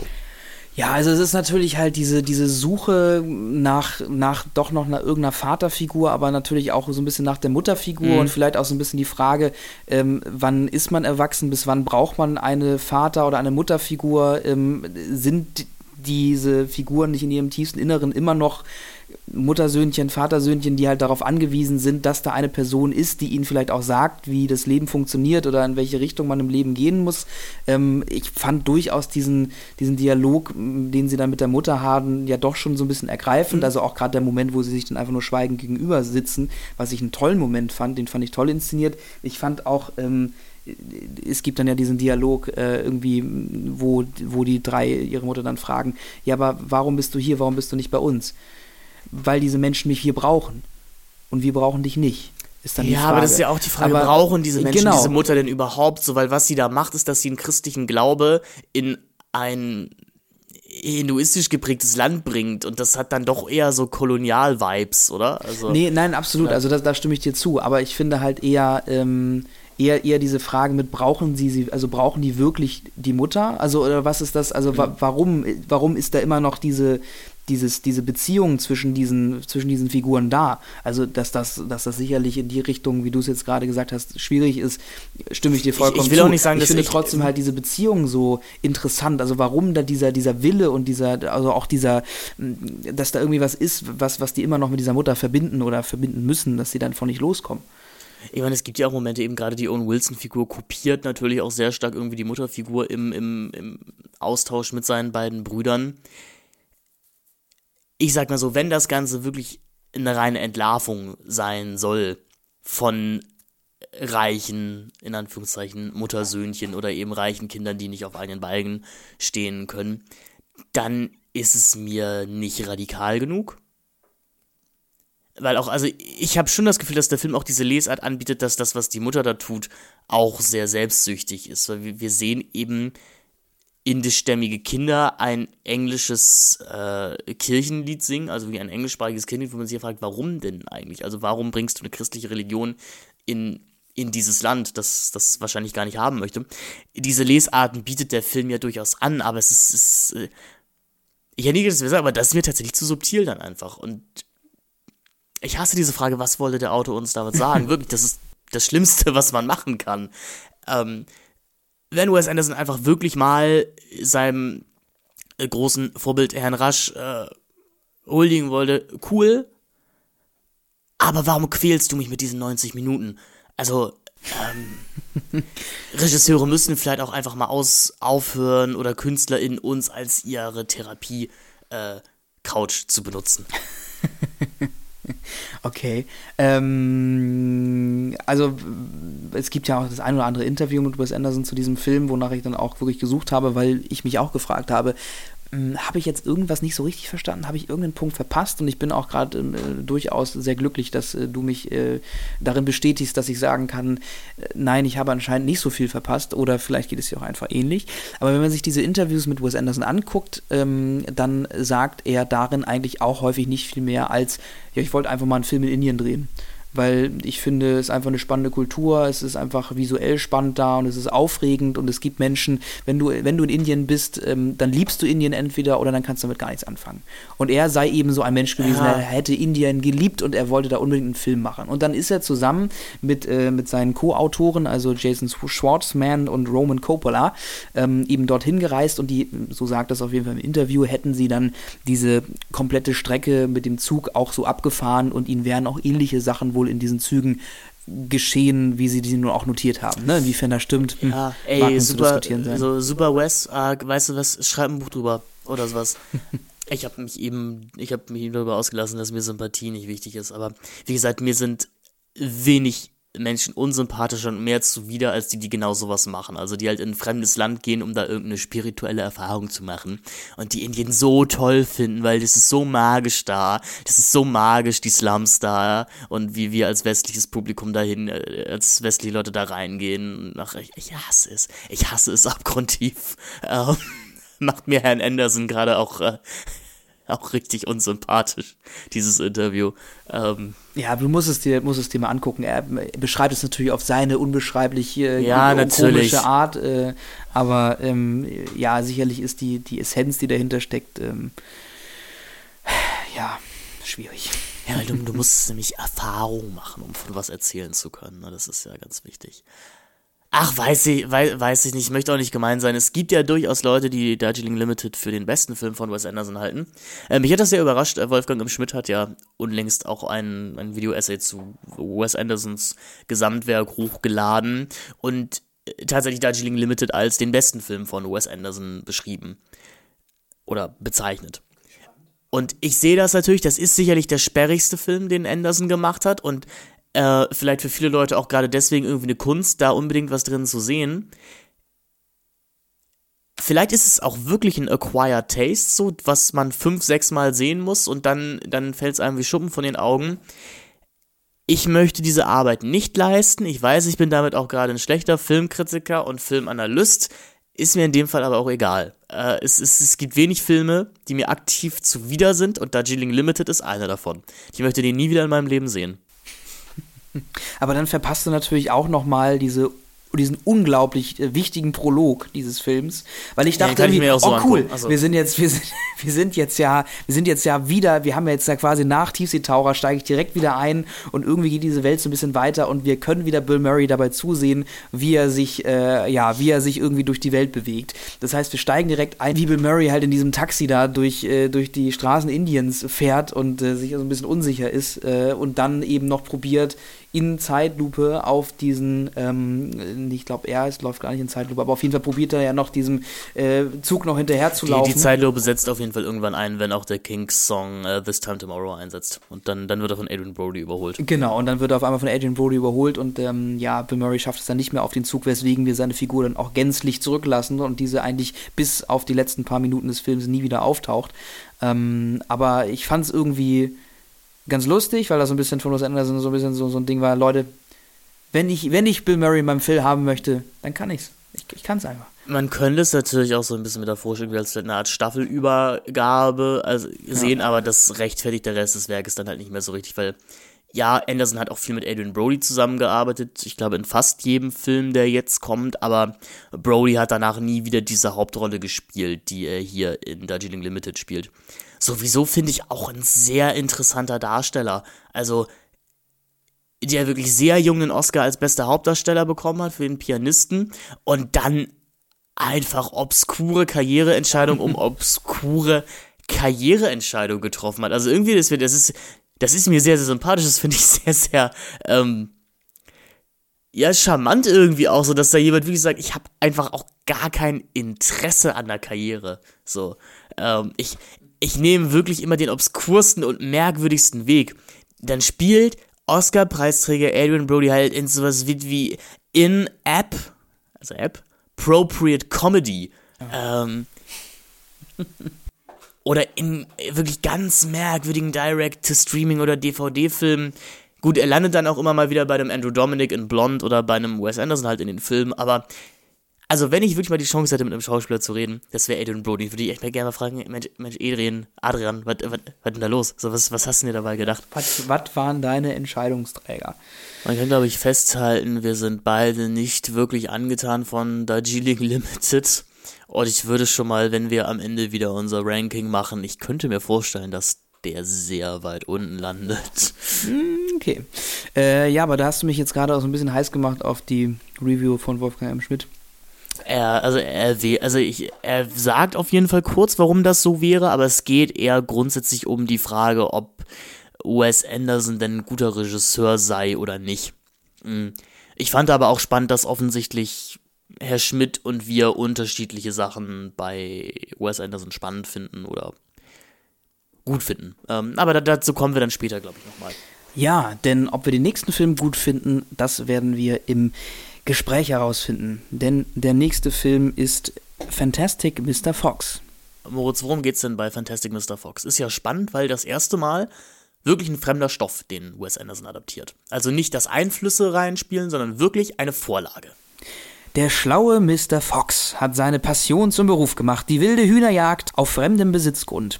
Das behagt seiner besorgten Gattin allerdings gar nicht, auch wenn sie gemeinsam schon so manche romantische Hühnerhatz bestritten haben.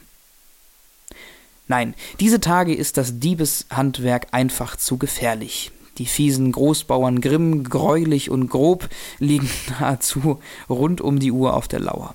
Im Interesse von Frau und Söhnchen Ash gibt Mr. Fox die nächtlichen Raubzüge auf und verdingt sich als Zeitungskolumnist. Das ruhige Leben hat ein Ende, als Mr. Fox beschließt, die Großbauern in drei perfekten Raubzügen zu überfallen. Er führt sie zusammen mit seinem Freund Kylie, einem furchtsamen, aber treuen Opossum, durch. Nur macht er sich die drei gierigen Bauern dadurch zu Todfeinden die das Heim der Familie Fox unter Beschuss nehmen. Ja, ähm, ich finde hier sehr spannend, wie man hier tatsächlich sieht, wie der Auteur Wes Anderson es tatsächlich schafft, einen Stoff komplett für sich zu vereinnahmen. Denn das Ganze basiert auf einem Kinderbuch von Roald Dahl, also ja wirklich ein Meister auch des sozialkritischen, kapitalismuskritischen Kinderbuches. Also äh, Charlie und die Schokoladenfabrik, äh, Hexen, Hexen, Matilda und all sowas und eben auch Fantastic Mr. Fox. Und Wes Anderson macht was komplett anderes daraus. Also wobei Roald Dahl wirklich auch so eine Art Klassenkampf im Vordergrund steht, eben halt mit den Waldtieren, die von den Menschen ausgebeutet werden. Ähm, also es ist ein bisschen her, dass ich das, das Kinderbuch, ähm, glaube ich, ich, ich weiß gar nicht, ob ich es mal gelesen habe oder mal vorgelesen bekommen habe oder sowas. Aber wenn ich mich richtig erinnere, stehlen, also stiehlt Mr. Fox da halt, um zu überleben. Und dann geht es eben darum, wie die Menschen komplett überreagieren, also diese drei Bauern, den Wald immer mehr abholzen, die Tiere dann merken, wenn wir als Gemeinschaft zusammenhalten, dann können wir eben gegen das Kapital bestehen, weil wir sind, wir sind schlauer als die bösen Menschen. Wes Anderson macht ein bisschen was anderes daraus. Äh, denn hier ist Mr. Fox durchaus der Aggressor, kann man, kann man sagen, in, in der ganzen Geschichte. Ist auch wie immer bei Wes Anderson-Figuren so ein bisschen selbstsüchtig, ähm, würde gerne ein Image nach außen projizieren, was er, was er einfach nicht mehr tut, überschätzt sich gerne auch mal selber. Und das Ganze endet dann irgendwie auch mit einer merkwürdigen Feier des Konsums, weil wir, sind am Ende in einem Supermarkt, in dem wir durch die Gegend tanzen. Ich fand dann sehr lustig, weil das ist genau das gleiche Bild, mit dem auch White Noise, also der, der letzte Noah Baumbach-Film, der ja auch das Drehbuch wieder mitgeschrieben hat, endet. Ähm, fand ich einfach sehr lustig. Hm. Ich war die erste halbe Stunde, weil äh, Fantastic Mr. Fox war einer der wenigen, war der einzige Wes Anderson-Film, den ich vorher noch nie gesehen hatte. Ähm, und ich war die erste halbe Stunde der Meinung, Mensch, das ist ja ist das das heimliche Highlight in der Filmografie von Wes Anderson? Und nach einer halben Stunde hatte ich mich so ein bisschen satt gesehen an den Stop-Motion-Animationen, hatte mich auch ein bisschen leer gelacht an dem Humor und dann war es so ein bisschen, ja, jetzt passiert halt dasselbe wie vorher nochmal in, in äh, ja, leicht angereicherten Vignetten. Mhm. Ja, genau. Wir haben ja den auch, auch, auch dieses, dieses soziale Dilemma wird immer nur so ein bisschen angesprochen, aber aus irgendeinem Grund schafft es der Mr. Fox ja auch, dieses große, diesen großen Baum irgendwie für sich zu mieten. Von daher scheint es ihm ja jetzt so finanziell ja, nicht so schlecht gegangen. Er verschuldet sich ja schon dafür. Ja, also genau, aber es ist jetzt trotzdem ja nicht so, dass, dass man irgendwie merkt, dass er wirklich äh, rauben muss, um zu überleben. Das ist ja wirklich gar nicht so. Also man, man hat eigentlich immer das Gefühl, er hat einfach nur Lust dran und Spaß ja, genau. dran und das ist halt der, das ist der Trieb, der Trieb des Fuchses. Und deswegen deswegen muss er das machen. So. Und da, so wie du das erzählst, ich kenne die Buchvorlage nicht, äh, wird sie das ja wirklich fast sogar um 180 Grad gedreht an. Genau, und dann in der Vorlage, glaube ich, auch nicht so richtig drin ist eben die Vater-Sohn-Beziehung, die Wes Anderson hier mal wieder sehr wichtig ist. Äh, denn äh, Mr. Fox hat einen Sohn, Ash, gesprochen von Jason Schwartzman. Also, vielleicht sollten wir vorher mal sagen, das Ganze ist ein Stop-Motion-Animationsfilm. ähm, nachdem er sich bei den Tiefseetauchern so ein bisschen daran ausprobiert hat, äh, Stop-Motion-Elemente in seine Realfilme einzubauen, ist das hier eben ein reiner Stop-Motion-Film mit eben zahlreichen prominenten SprecherInnen für die Charaktere. Mr. Fox gesprochen von George Clooney, Mrs. Fox gesprochen von Meryl Streep und eben der Sohn Ash gesprochen von Jason Schwartzman. Mm, und Ash ist, wie im Film mal gesagt, der ist different. Also der ist, der ist ein bisschen zu klein, der mag Superhelden, also der läuft immer mit so einem süßen Cape aus einer, sich aus einer Bettdecke gebastelt hat durch die Gegend und tritt offensichtlich nicht in die athletischen Fußstapfen seines Vaters, der, wo man aber auch merkt, seine glorreichen Tage auch hinter sich hat. Also der ist so dieser prototypische Highschool-Quarterback, habe ich das Gefühl. Der, die Tiere haben jetzt kein Fernsehen oder sowas, aber der wahrscheinlich nachts, wenn er drei, vier Bier getrunken hat, immer noch das, das Tape von, von seinem großen, von seinem großen Touchdown 1973 spielen würde oder sowas. Das ist schon charmant irgendwie und das ist auch der emotionale Kern dieses Films. Dann kommt noch Christopherson dazu, der Cousin, äh, der, der Familie, dessen Vater unter einer Depression leidet, unter anderem auch und auch unter irgendeiner anderen Krankheit. Das wird nie so ganz ausgesprochen. Und dann geht es eben um die Rivalität zwischen Ash und Christopherson, weil Christopherson auf dem Papier irgendwie der viel bessere Sohn für Mr. Fox wäre, weil er ist ein geborener Athlet, er ist schlau, er meditiert, er sieht gut aus, er hat Schlag bei den Frauen. Das war für mich der emotionale Kern des Films, an dem ich dann auch festgehalten habe. Dafür interessiert sich der Film ja auch sehr.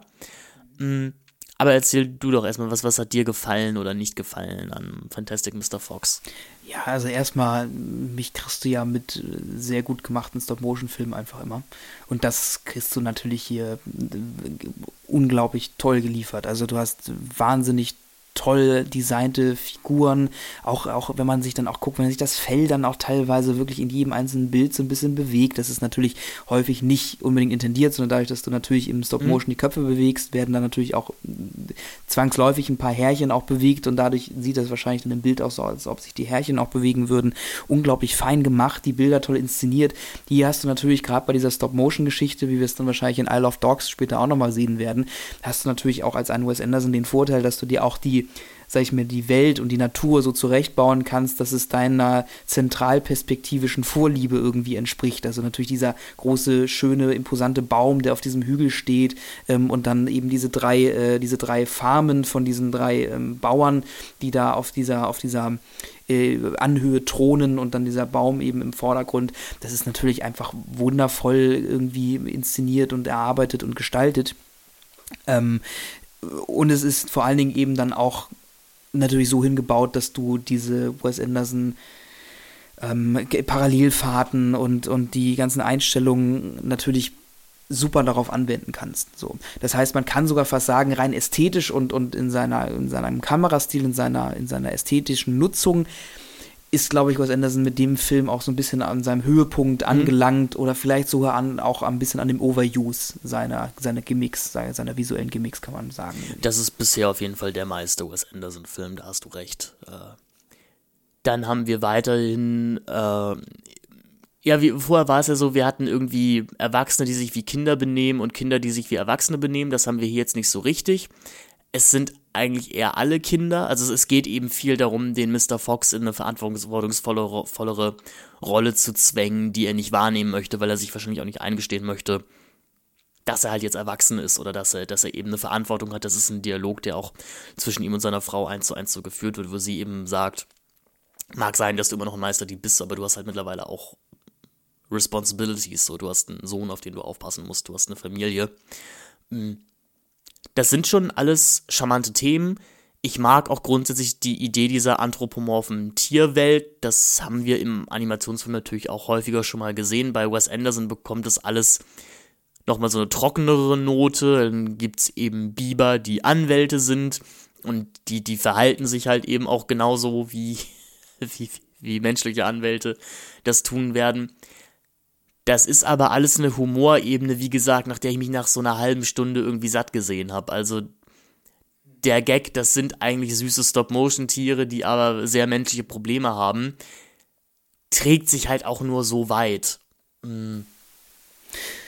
Ja, ähm, was ich mich dann jetzt gerade so ein bisschen gefragt habe, nachdem du auch erzählt hast, wie das, also wie die Buchvorlage eigentlich vorgeht, mit auch, mit auch diesem Konflikt zwischen Mensch und Tier, habe ich mich dann doch schon so ein bisschen gewundert, warum man diesen ganzen Tieren überhaupt diese sehr, sehr starken anthropomorphen Züge überhaupt zugesprochen hat. Also, äh, weil es ist ja wirklich, sind einfach Tiere mit teilweise menschlicher Kleidung und auch, wie du schon sagst, menschlichen Problemen, äh, die halt immer noch irgendwo die Triebe von Tieren haben, was sie dann wahrscheinlich, gut, natürlich haben auch Menschen Triebe irgendwie immer noch äh, so, aber äh, trotzdem ja diese, diese, diese ähm, animalischen Triebe, die ja immer noch da sind, die sie ja eigentlich grundlegend nur unterscheiden von den Menschen an sich glaube, weil das halt das ist, was Wes Anderson lustig findet.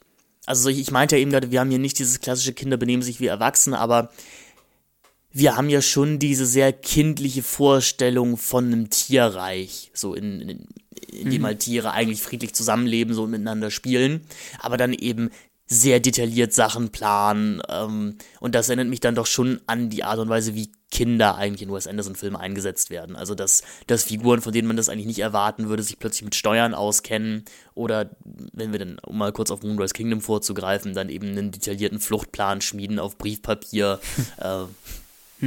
Ja, aber was ich dann wiederum interessant finde, ist, dass ein Teil der Figuren halt anthropomorphes Züge haben, man dann aber wieder auch Hühner hat, die da in so einer Massentierhaltung mhm. leben, die dann halt wiederum Hühner sind. Ja, also auch in, der, auch in der, auch in der, sag ich mal, anthropomorphen Welt dieser Tiere dass es da ja auch Tiere gibt. Also das, das war halt, das fand ich dann, finde ich dann immer so ein bisschen weird und so ein bisschen mhm. inkonsequent mhm. in der Welt.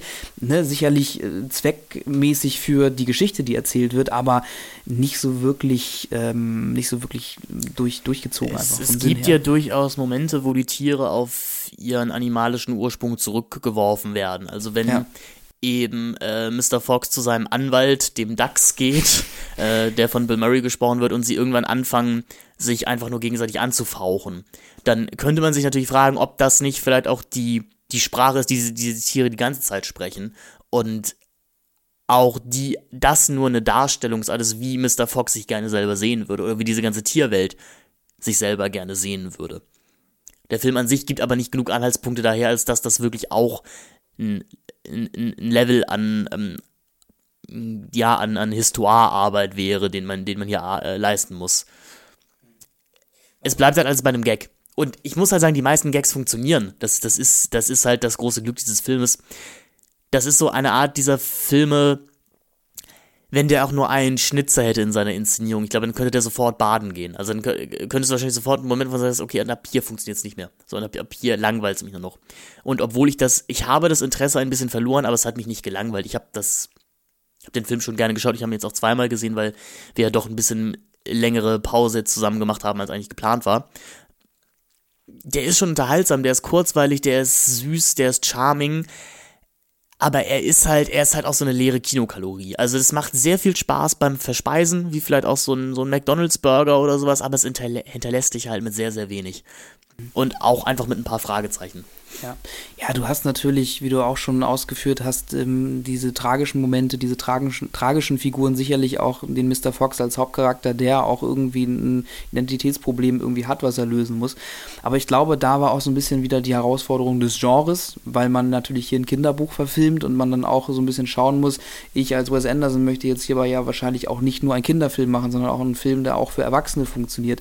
Und dann muss man eben wieder gucken, wie findet man da so ein bisschen die Balance zwischen Kinderfilm, Erwachsenenfilm. Wir haben hier einen Stop-Motion-Film, aber der soll auch ein bisschen ernst sein, aber auch irgendwie nicht. Ähm, ja, was, was hat das vielleicht auch zu, zu dem beigetragen, was der Film am Ende geworden ist? Ähm, ich muss auch sagen, er hat, er hat irgendwie seine, seine netten Momente, aber er hat mich auch am Ende nicht so wirklich abgeholt, weil er dann auch in seiner, in seiner Ausführung und in der Problematik und auch in der Lösung der Problematik dann irgendwie zu, zu simpel war und zu hat man halt auch schon so oft gesehen, dass einen das jetzt nicht wirklich überrascht hat alles. Hm? Die Frage hier wäre grundsätzlich, funktioniert das hier überhaupt als Kinderfilm? Oder ist, ist nicht einer der Witze des Films auch, dass er sich optisch oder stoffig wie ein Kinderfilm geriert, aber für Kinder würde ich jetzt sagen, wenig Anschlussfähiges bietet. Ich möchte einmal eine Rezension von Patrick Lohmeier, unserem geschätzten Gast und Förderer, hier verlesen, der den Film kürzlich mit seinem Sohn tatsächlich gesehen hat. Also das ist kürzlich im Jahre 2021. Ähm, er schrieb, äh, ich mag weder Wes Anderson noch Kinderfilme, die ihre angebliche Zielgruppe wenig kindgerechtes bieten und offenbar nur die Eltern beeindrucken wollen. In Klammern Hust Soul Hust. Der fantastische Mr. Fox hat mir dennoch viel Spaß gemacht und mich in technischer Hinsicht schwer beeindruckt. Und nachdem sich Sonoman in Klammern 8 an den für ihn zunächst irritierenden, staubtrockenen Humor gewöhnt hatte, fieberte er bis zum Ende mit. Vielleicht sollte ich Anderson, dessen Realfilme mich seit The Royal Tenenbaums nicht mehr begeistern konnten, noch eine Chance geben. Zumindestens, indem ich mir Isle of Dogs ansehe, scheinen die kalkulierten Merkwürdigkeiten des Regisseurs innerhalb eines Animationsfilmes doch wesentlich besser zu zünden, als in seinen für mich oft kaum erträglichen Realfilmen. Okay, ja. Also das heißt, da ist ja auf jeden Fall was an diesen Filmen, was auch Kinder irgendwie in irgendeiner Form äh, fasziniert. Also es kann natürlich auch sein, dass äh, natürlich ein Teil des Films auch einfach ein klassisches Heist-Movie, klassischer Heist-Movie ist. Ne? Also du hast halt ähm, diesen, diesen Clou, äh, den, den der Mr. Fox da zusammen mit seinem ich hatte mir Opossums irgendwie immer anders vorgestellt, aber ich glaube, es ist auch ein sehr kleines, ein sehr mhm. rundes Opossum, ähm, vielleicht auch. Äh, aber im Endeffekt geht es halt darum, einen ein Überfall, einen Raub durchzuziehen und das ja auch mehrere, mehrere Male über den ganzen Film hinweg und am Ende ist es halt ein Gut gegen Böse, obwohl man da, wie wir ja auch schon herausgestellt haben, so ein bisschen ähm, überlegen muss, wer da jetzt eigentlich welche Motive hat und wer eigentlich vielleicht sogar eher im Recht ist. Ja, also die Bauern reagieren natürlich auch komplett über und das das sagt der Filmtext uns ja irgendwann auch direkt einfach aus, indem es dann so einen Reporter gibt, der irgendwie sagt, ja, in der bescheidenen Meinung dieses Reporters sollten die Bauern vielleicht einfach, äh, einfach die Sache mal gut sein lassen. Ich fand auch den Heist-Movie-Aspekt spannend, den du gerade angesprochen hast, denn ja, rein textlich ist es das, aber der Film interessiert sich halt, also der Film interessiert sich nicht dafür, irgendeine Art von Spannungsbogen aufzubauen. Also diese Heists sind halt auch ein rein ästhetisches Vergnügen. Wie der ganze Film eben auch. Und da ist jetzt natürlich die Frage, der Film will offensichtlich nicht mehr sein als, als ein optisches Pläsierchen. Da ist jetzt die Frage, wie, wie, wie fair es ist, einen Film dafür zu kritisieren, dass er nicht mehr sein möchte als das. Also das ist ja aber eine Grund, Grundfrage der Filmkritik. So, inwieweit kann ich einen Film dafür kritisieren, für das, was er sein möchte? Denn das liefert er perfekt ab, da kann, kann man nichts gegen sagen. Mir hat es nicht gereicht, sagen wir so. Also mir hat es nicht über ein, ach ja, das war nett, äh, hinausgereicht. Hm. Ja, aber vielleicht wollte auch der Film nicht mehr als nett sein. Hm? Also war er halt im Endeffekt. Ja, das, das, ist, das ist ja auch okay. Ich glaube, ich hätte nur gern irgendwas, wo ich mich so ein bisschen drin vergreifen kann. Ja, ich weiß, also ich, ich, ich, kann, ich kann so ein bisschen deine, deine, ähm, seine, ja. Ich bin etwas ratlos. Genau, ich, Ratlosigkeit ist, ist glaube ich, das richtige Wort und es ist schon, schon durchaus, schon durchaus verstehen. Also es sind halt wieder viele Elemente irgendwie dabei, wie du ja auch schon aufgezählt hast, die Vater-Sohn-Beziehung. Wir haben auch ganz am Anfang wird ja wieder auch ein Buch reingehalten. Also wir haben auch wieder diesen Einstieg dadurch, dass es halt diese Buchvorlage auch gibt. Genau, also das ist eine der wenigen Romanadaptionen, die tatsächlich den Roman in die Kamera halten und es steht sogar drauf Now a Major Motion Now a Major Motion Picture. Also dass das erkennt der Film halt eben auch an, dass, dass er eine Romanadaption ist und alles was wir sehen ist dann eben Teil dieses dieses Buches. Das fand ich zum Beispiel ziemlich süß. Eben gerade halt auf adaptionstheoretischer Sicht nochmal. Hm. Ja, aber so, dann, dann haben wir halt natürlich auch wieder ein paar nette Musikentscheidungen. Hier auch die, gar nicht der komplette Soundtrack auch immer als als Intradiagese gedacht. Also Mr. Fox trägt ja auch immer irgendwie so ein, so ein ich weiß nicht, was es ist, so ein, so, so, Sony so kleine, Walkman, ja. Ja, so ein Walkman mit sich rum, wo er dann immer seinen eigenen Soundtrack quasi abspielt, auch für irgendwie alle Geschichten, die er so im Leben macht. Auch eine nette Idee, aber es sind halt, genau, es ist halt eine Ansammlung, eine Akkumulation von einfach vielen netten Ideen, die halt, wie du auch schon sagst, visuell super funktionieren, die wirklich eine, eine tolle Ästhetik haben, aber im Endeffekt dann auch einfach nicht viel mehr bieten. Leider. Ich meine, immerhin tolle Stimmen-Performances von vielen oh, ja. SchauspielerInnen. Also, ich glaube, man muss Meryl Streep nie herausheben, wenn sie irgendwo mitspielt, weil, glaube ich, a priori klar ist, dass äh, Meryl Streep. Ich habe noch nie einen Film gesehen, in dem sie nicht gut gespielt hat, sage ich jetzt mal so.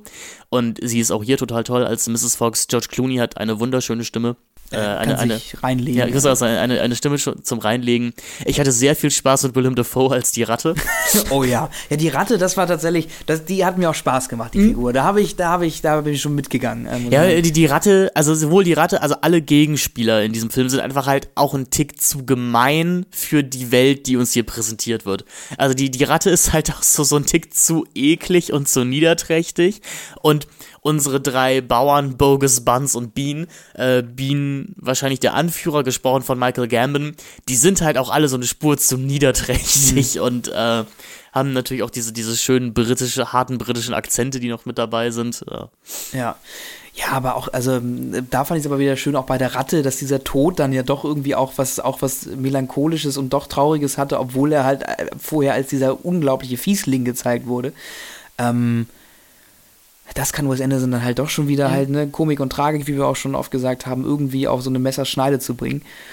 Ähm, ich, ich mag auch den Fakt, dass wenn Leute hier sterben, dass ihre Augen einfach durchgekreuzt sind. Ja, stimmt, ja, ja. Oder halt, wenn sie nicht ganz anwesend sind, dass so ein komischer, so ein Wirbel in ihren Augen stattfindet. Ähm, Finn, kannst du mir sagen, also ich weiß ja nicht, wie gut warst du in Biologie oder wie, wie sehr kennst du dich mit, mit, mit, mit, mit Tieren an sich aus? okay, alles klar, das sagen viel. Aber kannst du mir sagen, warum Füchse und, und Dachse, warum die immer, also die, wenn du in den Tierpark gehst, ja, sehr lang nicht mehr da gewesen, aber ich erinnere mich immer an dieses Gehege, dass du gehst immer in so ein Abteil rein und das ist dann halt Fuchs und Dachs, ja. zwar in verschiedenen Gehegen, ich glaube manchmal sogar im selben Gehege, aber die, aber immer aber die sind, die sind, immer, immer zusammen. Und auch in dem Film hast du ja hier mhm. den, den, was heißt, Anwalt, Juristen, ich weiß ja, nicht ganz der, genau. Der, der Anwalt, Badger. Genau, der, der Anwalt, der Anwalt Dax und halt der Klientenfuchs. So, und, und, und auch die haben schon wieder so eine Dynamik miteinander. Was ist das? Warum, da, warum Dachse und Fuchse? Ich habe irgendwie Angst, dass Fuchse. wir hier gerade wieder eine Diskussionsfrage aufstellen und dann schreibt uns irgendwie wieder jemand, dass man das, das doch, doch einfach klar. wissen müsse. ähm, Deswegen, ich google hier jetzt einfach mal ja, aber live. Sorry, aber Finn, nee, warte, können wir, können wir vorher vielleicht einmal kurz, was denkst du? Weil ich finde, man erstickt ja immer solche Diskussionen im Keim, wenn man sie googelt. Also ich hätte tatsächlich jetzt ohne das erste, das erste Ergebnis also, der, also wirklich, also wirklich, aber ohne das erste Ergebnis der Google-Suche zu kennen, ich gesagt, vielleicht verstehen die sich einfach, also vielleicht sind das einfach Tiere, die irgendwie kompatibel sind miteinander. Weil die, weil die quasi ähnliche Lebensweisen mhm. haben, auch so ein bisschen. Ja. Die haben ja beide Bauer, also die bauen ja beide auch so unterirdische ja sind, sind beide, glaube ich, recht schlau, mhm. haben eine ähnliche Fellbeschaffenheit und sind, ja, ich glaube, ich, ich, glaube auch einfach die, und, und die sind sich auch keine natürlichen Feinde, glaube ich auch. Genau, das sind sie nicht. Aber, also, ich verlese jetzt www hallowippingen.de. ist das eine Stadtseite? Ja, Wippingen ist anscheinend eine Stadt. und da gibt es viele Füchse und Dachse. Anscheinend. Also, Fuchs und Dachs leben in guter Nachbarschaft. Das ist ein Artikel vom 5. August 2019. Könnte auch ein Kinderbuch sein. Hermann Grote hat in seinem Wald eine Wildkamera vor einem Fuchsbau positioniert, der in eine Wehsanddüne, wie sie in unseren Wäldern zu finden ist, gegraben wurde. Diese Kamera ist mit einem Bewegungsmelder ausgestattet, sodass sie aufnimmt, sobald sich ein Lebewesen bewegt. Mithilfe der Aufnahmen konnte er beobachten, wie fünf bis sechs Jungfüchse aufgewachsen sind. Fuchsbauten bestehen neben der Hauptröhre und dem Kessel auch aus mehreren Fluchtröhren. Füchse übernehmen auch Baue von Dachsen. Wenn der Bau ah, groß okay. genug ist, kommt es vor, dass neben dem Fuchs auch Dachse den Bau gleichzeitig nutzen. Und das ist offensichtlich hier der Fall, wie die Fotos von der Wildkamera beweisen. Fuchs und Dachs nutzen verschiedene Etagen des Baus. Einige Videos zeigen laut Grote auch, dass es sich junge Rehkitze vor dem Fuchsbau gemütlich machen. Das ist ungewöhnlich, weil Füchse in der Lage sind, Rehe zu töten. Laut Wikipedia hält ein Fuchs in der näheren Umgebung seines Baus einen Burgfrieden, das heißt, er lässt potenzielle Beutetiere dort unbehelligt. Auch andere Tiere wie Iltisse und Marder hat Grote schon am Bau vorbeistreichen sehen. Beim Bau ist viel los. Richtig Multikulti, meint Grote. Ja, Mensch, da haben wir gleich mal mit einem ja, aber es Bonbons, Hallo Whipping. Das ist scheint eine wilde Seite zu sein. Also, ja, also wirklich, also im wahrsten Sinne des Wortes wild. Ähm, aber äh, hat jetzt meine, meine grundsätzliche Frage immer noch nicht so ganz geklärt, was jetzt Füchse Hat, hat dir das nicht gereicht, dass nee, die... Nee, das war, jetzt hast du mir halt gesagt, die übernehmen gegenseitig die Bau, also so die, die, die Unterkünfte quasi, aber haben die sonst noch irgendwas, was die noch, was die noch, also... Ich habe noch mal was aus dem Waldentdeckerbuch rausgesucht. Oh, das hört sich gut an. Ja, was auch schon wieder zeigt, wer wohl die Zielgruppe unserer Fragestellung ist. Ja. Fuchs und Dachs, Gemeinsamkeiten und Unterschiede. Fuchs und Dachs sind Allesfresser. Obwohl man denken könnte, Füchse fressen nur kleine Tiere, wie zum Beispiel Vögel oder Mäuse, essen sie auch gerne Früchte wie Pflaumen, Himbeeren und Waldbeeren. Auch Insekten und Würmer gehören auf seinen Speiseplan. Zur Nahrung des Dachses gehören Wühlmäuse und Insekten, aber auch Beeren, Getreide und Würmer. Außerdem sind beide nachtaktiv, das heißt, sie suchen ah. Futter erst mit der Dämmerung und tagsüber haben sie ihre Ruhe zu Hause. Wo ist ihr Zuhause eigentlich? Genau, in einem unterirdischen Bau. Von beiden Tierarten ist der Dachs der wahre Baumeister. Mit seinen langen Krallen schafft er ein komplexes und riesiges unterirdisches Bauwerk, das über 30 Meter im Durchmesser haben kann, mit vielen einzelnen Kesseln und Kammern, die sich in 5 Metern Tiefe befinden. Diese sogenannten Wohnkessel sind mit Gras, Laub und Moos ausgepolstert. Außerdem besitzen die Baue ein ausgekühltes Luftsystem, welches die Zu- und Abluft im Bau regelt und die Wärme im Bau verteilt. Da der Dachs in Familienverbänden mit bis zu zwölf Tieren in einem Bau lebt, wird diese Behausung von mehreren Generationen benutzt und ständig erweitert. Ein Dachsbau kann also mehrere Jahrzehnte alt sein. Im Gegensatz dazu besteht der Fuchsbau aus einer Hauptröhre, die zu einem nicht so ausgepolsterten Kessel führt und mehreren Fluchtröhren.